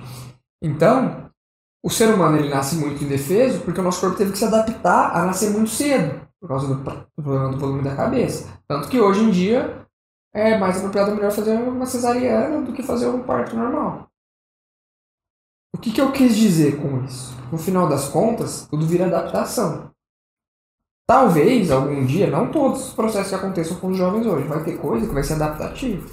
O que o Arthur falou, talvez brincando daqui a 30 anos, talvez criança de 14 anos vai estar dirigindo. Enquanto, ó, passou dos 60 não pode dirigir mais. E por aí vai. Tipo, o processo adaptativo do ser humano, da humanidade, é um bagulho muito bizarro. Que é um negócio que a gente não consegue entender porque a gente vive na nossa geração. Mas, situacionalmente falando, é tipo. É como pegar isso aqui, não preciso nem das outras funções, e eu voltar 100 anos no passado. Eu voltar 100 anos no passado com isso aqui na mão, eu vou ser chamado de bruxo. Eu vou pegar e vou gravar vídeo, vou tirar foto, vou fazer uns bagulho que as pessoas vão olhar e vão falar. Vai ter muita coisa que não vai funcionar, a internet não vai funcionar, coisa, mas quantas funções isso aqui não tem? Eu vou conseguir fazer conta, eu vou. As pessoas vão falar, caramba, de onde que isso veio? Então, tudo que é novo, pra nós, acaba sendo um- algo estranho. Então, pra mim, que com 13 anos estava preocupado em jogar bola, correr na terra, assistir desenho, é bizarro imaginar que tem uma criança de 13 anos preocupada em arrumar um namorado. Não que a gente não fazia isso, a gente tinha esses rolezinhos besta de, ah, é namoradinha ali, coisa, mas não é igual hoje. Hoje as pessoas já pensam em relacionamento como relacionamento, criança. Não tem noção do que é, mas pensa. Talvez daqui a 50 anos seja um negócio comum. Não acho que vai ser, mas não é impossível. É, não tem como. Não tem como prever, tem como né? A prever. gente só consegue analisar quando a gente dá, tira o zoom, tá ligado? E Fora vê de mais longe. Mas é. Não tem como a gente ter a percepção desse tipo de coisa. É, mas, por exemplo, se um adulto chega numa criança, tipo, uma pessoa de 20 anos chegando numa criança de 15 anos, é errado você fumar vape. As mesmas que não se escutam, sabe? Tipo, Ah, eles acham que é legal o que eles estão fazendo e tal. E vai no efeito manada, todo mundo pessoal e tal. E eu digo, eu sei que eles estão querendo se, se pertencer na sociedade. Só que chega um adulto, um adulto que eu digo, tipo, um, sei lá, um adolescente de 20 anos e tal, chega na criança. Eles não querem saber disso. Vou te fazer uma pergunta. Se chegar em mim e falar assim, você é meu pai, tenho 15 anos, fala, oh, é errado fumar vape. Fala, "Ei, por que, que o senhor fumava um cigarro? Não é errado fumar cigarro? O senhor fuma. Sim, é, Não é errado beber? tem esse O lado senhor também. bebe. é. Ah, mas eu sou maior de idade, eu tenho noção. É esse o ponto que entra no contexto. Só que o vape, aí eu vou te fazer uma pergunta. Eu- A bebida alcoólica, eu entendo que entra no aspecto que quando você está alcoolizado, suas ações interferem nas outras pessoas. A pessoa que fuma, ela tá fazendo mal pra quem? A não ser que ela esteja num ambiente fechado. Mas uma pessoa que tá fumando, ela tá fazendo mal pra quem? Só pra ela. Ela mesmo. Ah, mas o jovem não tem noção do quanto isso faz mal pra ele. Então tá bom, cortem o cigarro de todo mundo, parem de fabricar e não ter mais. Eu tava vendo, teve um, tem uma cidade, um lugar, um país que eles criaram uma lei que pessoas nascidas a partir do ano tal não podem mais fumar. Você nasceu em 2020, você não pode mais fumar. Então, essa pessoa de 2020, quando ela tiver 18 anos, ela não pode fumar. Qual que é o objetivo deles? Um dia, daqui a, sei lá, 100 e tantos anos, ninguém mais vai fumar na população. Porque não vai poder, é proibido. Ah, você nasceu em 2020. Bom, a pessoa que Ah, o- nasceu em 2019 vai poder fumar, a pessoa que nasceu em O, 2020 o não. vape que eu dei como exemplo, tipo assim, óbvio que a bebida alcoólica pra mim é, é pior do que, o, do que o cigarro, por exemplo. Porque, igual você falou, a bebida muda a ação da pessoa. Tipo assim, que, vamos supor, você tá numa rua, um cara não vai atropelar porque, tipo, ele fumou um cigarro sem ser maconha, essas coisas. Agora, se ele tiver bêbado, ele tá botando em risco muita gente também, Sim. tal. Tipo, só foi um contexto vape, porque, tipo assim, que eu meio que a gente costuma ver pessoas bebendo, criança, é, adolescentes Não, bebendo, sim. tal. Cara, é uma das coisas que mais me chateiam, são pessoas que bebem e dirigem, sabia? Porque ela não tem noção que ela tá. Ela, ela esquece que ela tá pondo. Pode ser adulta, ela esquece que ela tá pondo risco em vida das outras pessoas. Sim. Ah, mas eu bebi pouco. Ah, mas isso, cara, esquece, você tá alcoolizado. O álcool, o mínimo de diferença de efeito que ele faz é o mínimo que precisa pra você cometer um acidente. Você acha que esses outros milhares de pessoas que atropelha- atropelaram e mataram outras pessoas Queriam também não. matar? É. É, não estavam na Ninguém mesma situação que você? Ninguém tem intenção de matar. Eu acho pior. Nossa, eu ia ser polêmico o que eu ia falar. Eu acho isso pior do que um, um psicopata que mata uma criança. Ah, mas por Bomba. quê? Oi? Participante em podcast. Não, mas você sabe o porquê? O psicopata que faz isso, ele tem um problema, ele tem uma doença, um transtorno mental. A maioria das pessoas que se alcoolizam, a maioria, não todas, que se alcoolizam e vão dirigir, elas têm consciência do que elas estão fazendo. O cara que é psicopata, ele tem uma doença. Isso se chama doença. Tipo, ele é doente, ele tem um transtorno na cabeça. Justifica o que ele tá fazendo? Não. Ele continua estando errado. Mas tem um porquê dele tá fazendo isso. Ele tá fazendo porque pra ele, no cérebro dele, nas condições dele, aquilo é normal. O cara que bebe alcoolizado, ele sabe que ele tá fazendo um bagulho errado. Por isso que eu tenho mais paciência com criança do que com adulto. É o que eu falei, a criança não tem noção do que ela tá fazendo tá errado, que a consciência que ela faz, ela não sabe a consciência. O adulto normalmente sabe, ele faz a merda sabendo a merda que ele tá fazendo. É a maioria dos casos. Tipo, qualquer doença que uma pessoa tenha, que seja um transtorno psicológico de alguma coisa, e ela faz alguma merda, não quer dizer que ah, ela pode fazer porque ela tem, mas tem um motivo pra ela estar fazendo. Então tem que procurar tratar esse motivo, que não adianta eu só pegar todos os psicopatas do mundo e matar. Eu tô sendo injusto. Não tenho direito de fazer isso. O cara tem um distúrbio na mente, velho. Ele tem que tratar. Se existe tratamento, existe cura, é outra conversa. Mas o cara que tem câncer, o cara que tem qualquer outra doença, a gente não trata? Não, ele tem que ser tratado também. Verdade. Não vou concordar nem discordar. Bom, Não concordo nem discordo. Discordo. como a gente. Ah, a Júlia aqui, ó. Não fazia ideia, não tinha parado pra pensar que os bebês são cabeçudos. É, Júlio, os bebês são cabeçudos por causa disso. Por causa do tamanho do cérebro, óbvio, e o ser humano não era assim antigamente. E eu vou zoar, e o soldado? Qual saudade? O mais é. Nossa, O mano. pessoal zoava ele tadinho. Gabriel. Cara, me. Ah, Maria Eduarda me mandou uma mensagem aqui, acho que pedindo o endereço. Ah, marca o nome do relógio, achei que era o endereço daqui. É. Soldate, mano. Ele é um cara que, nossa, tem tantas histórias com ele engraçadas, mano. Ele, história de bebida, de passar mal, de se jogar. De futebol, então, nossa senhora. Ele, ele brigava com o Mortari no jogo, mano. Ele xingava o professor. Xingava assim. Tipo, não um xingamento de, ah, É aquele meio que levava, porque, tipo, ele, como ele frequentava muito comercial, ele leva toda a ele, brincadeira. ele levava, tipo assim, ah, juiz, seu ladrão, pau, É, começava. tipo assim. E. Nossa, ele é um cara. É que a gente zoava que ele era cabeçudo, pá. Ah! Tem isso também, o soldado é tipo um cabeção.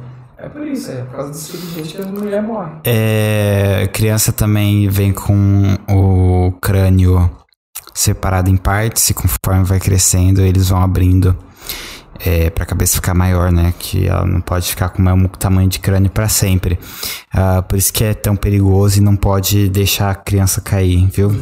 Se você tiver um filho, não deixe ele cair. Por isso que eu tenho esses problemas, porque eu caio do berço. Uma vez eu tava quase caindo, minha mãe me, me salvou. Legal? Algumas pessoas. O Matheus olhou que eu tiver. Tá.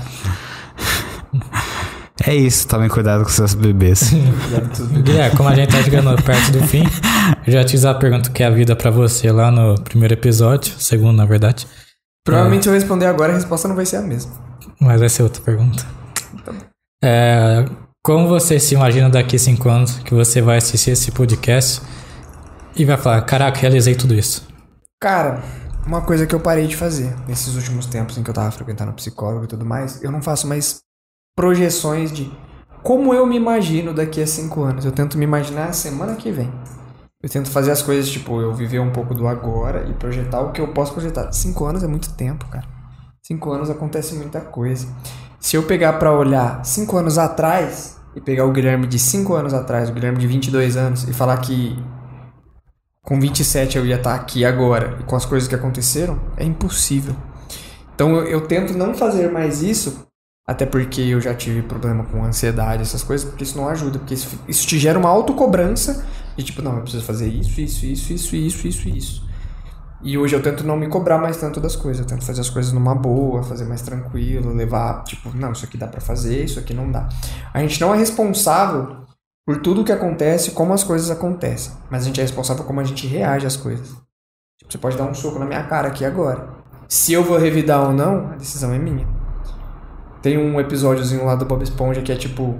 Não sei se isso é real, dizem, né? Que é o Patrick e o Bob Esponja conversando. E o Patrick um dia fala. O Bob Esponja um dia fala assim: Patrick, e se um dia se eu trair a sua confiança? Aí o Patrick fala: Ó, escolher confiar em você é uma decisão minha. Quebrar essa, essa confiança é uma decisão sua. Então você não controla o mundo, você controla como você reage às coisas. Pode ser que aconteça alguma coisa ruim aqui agora e beleza. Faz parte da vida. Coisas boas e ruins acontecem o tempo todo. Cabe a você Consegui. escolher como você vai lidar com elas. É, faz sentido. Consegui entender. Eu também não tenho sonhos, tenho objetivos. Porque sonhos é uma coisa muito tipo, ah, tô sonhando. É mais fácil você ter um objetivo a ser realizado. Começa com pequenas metas, vai devagarzinho, vai aumentando. Sim. Ah, meu sonho hoje é comprar um celular. Ah, o meu, minha meta hoje é comprar um. Minha meta hoje é comprar.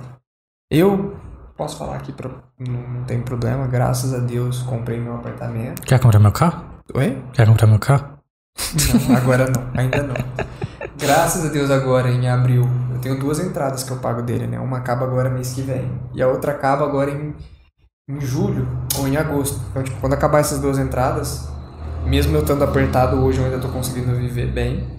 Eu vou estar muito tranquilo em relação a isso. O apartamento tá alugado, tudo. Aí eu vou ver o que eu vou fazer depois. Pô, eu passei quatro anos pleiteando, dois anos pleiteando, mas três, quatro agora pagando isso que ele vê isso, tipo, se realizando com todo o sacrifício do que eu fiz e tudo. É incrível, igual eu olho aqui pra vocês, eu olho o podcast, eu falo, caramba, eu lembro do dia que eles falaram pra mim que eles iam fazer o podcast. Eu falei, mano, o que que precisa de ajuda? Vamos lá, eu quero ver o negócio começar a crescer, ir pra frente. E tipo, vocês estão indo devagar, crescendo, mas olha o estúdio que vocês têm hoje. Olha o lugar que vocês têm. Quantas pessoas não queriam ter esse lugar aqui? Devagar, calma e paciência, tudo vai dando certo. vai Meu objetivo ser semana que vem ganhar dinheiro e na próxima ganhar um pouco mais. Meu objetivo Aí semana na- que vem é pagar a fatura do meu cartão de crédito. Aí na próxima é um ganhar mais um pouquinho mais, tá ligado? Pra daqui a cinco anos eu ganhar um tontão. Meu objetivo hoje é conseguir conversar uma semana com a Júlia. Pra ela respondendo todo dia. Nossa, é uma missão impossível. Jura, sinto um, Cara, eu uma leve ela. cobrança. Ela respondeu seis dias depois, velho. Cara, é só encheção de saco porque ela tava aí ainda. A Ju, a Ju é, é zoeira demais. Sinto uma leve cobrança. Bom, gostou de participar? Ah, sempre, né, filho? O dia que vocês quiserem chamar, eu venho pra conversar. Pega um, tem que pegar um dia, já que hoje foi só jogado, jogando conversa fora, pegar um tema, assim, de alguma coisa que tá acontecendo e conversar bem sobre Sobre aquilo. isso, né? Tipo, que seja psicologia, que seja um eu gosto de conversar de tudo. Então fala um tema assim, fala, nós vamos conversar com você domingo que vem sobre tal coisa, estuda aí. Aí imagina, Estuda é, vixe, se eu falar pra você estudar, fudeu ainda. Vai dar uma conversa pra caralho. Ah, mas eu gosto de estudar as coisas, eu gosto de ver as coisas. Legal. Se É. interessar pelo mundo. Não, mas eu ia dar um debate legal. A psicologia humana é um bagulho muito da hora. O ser humano é um bagulho muito legal. Sim. Bom, mas foi isso. Muito obrigado, pessoal. Quem acompanhou aí. Um grande abraço. Até a próxima. Até a próxima. Falou. Falou, galera.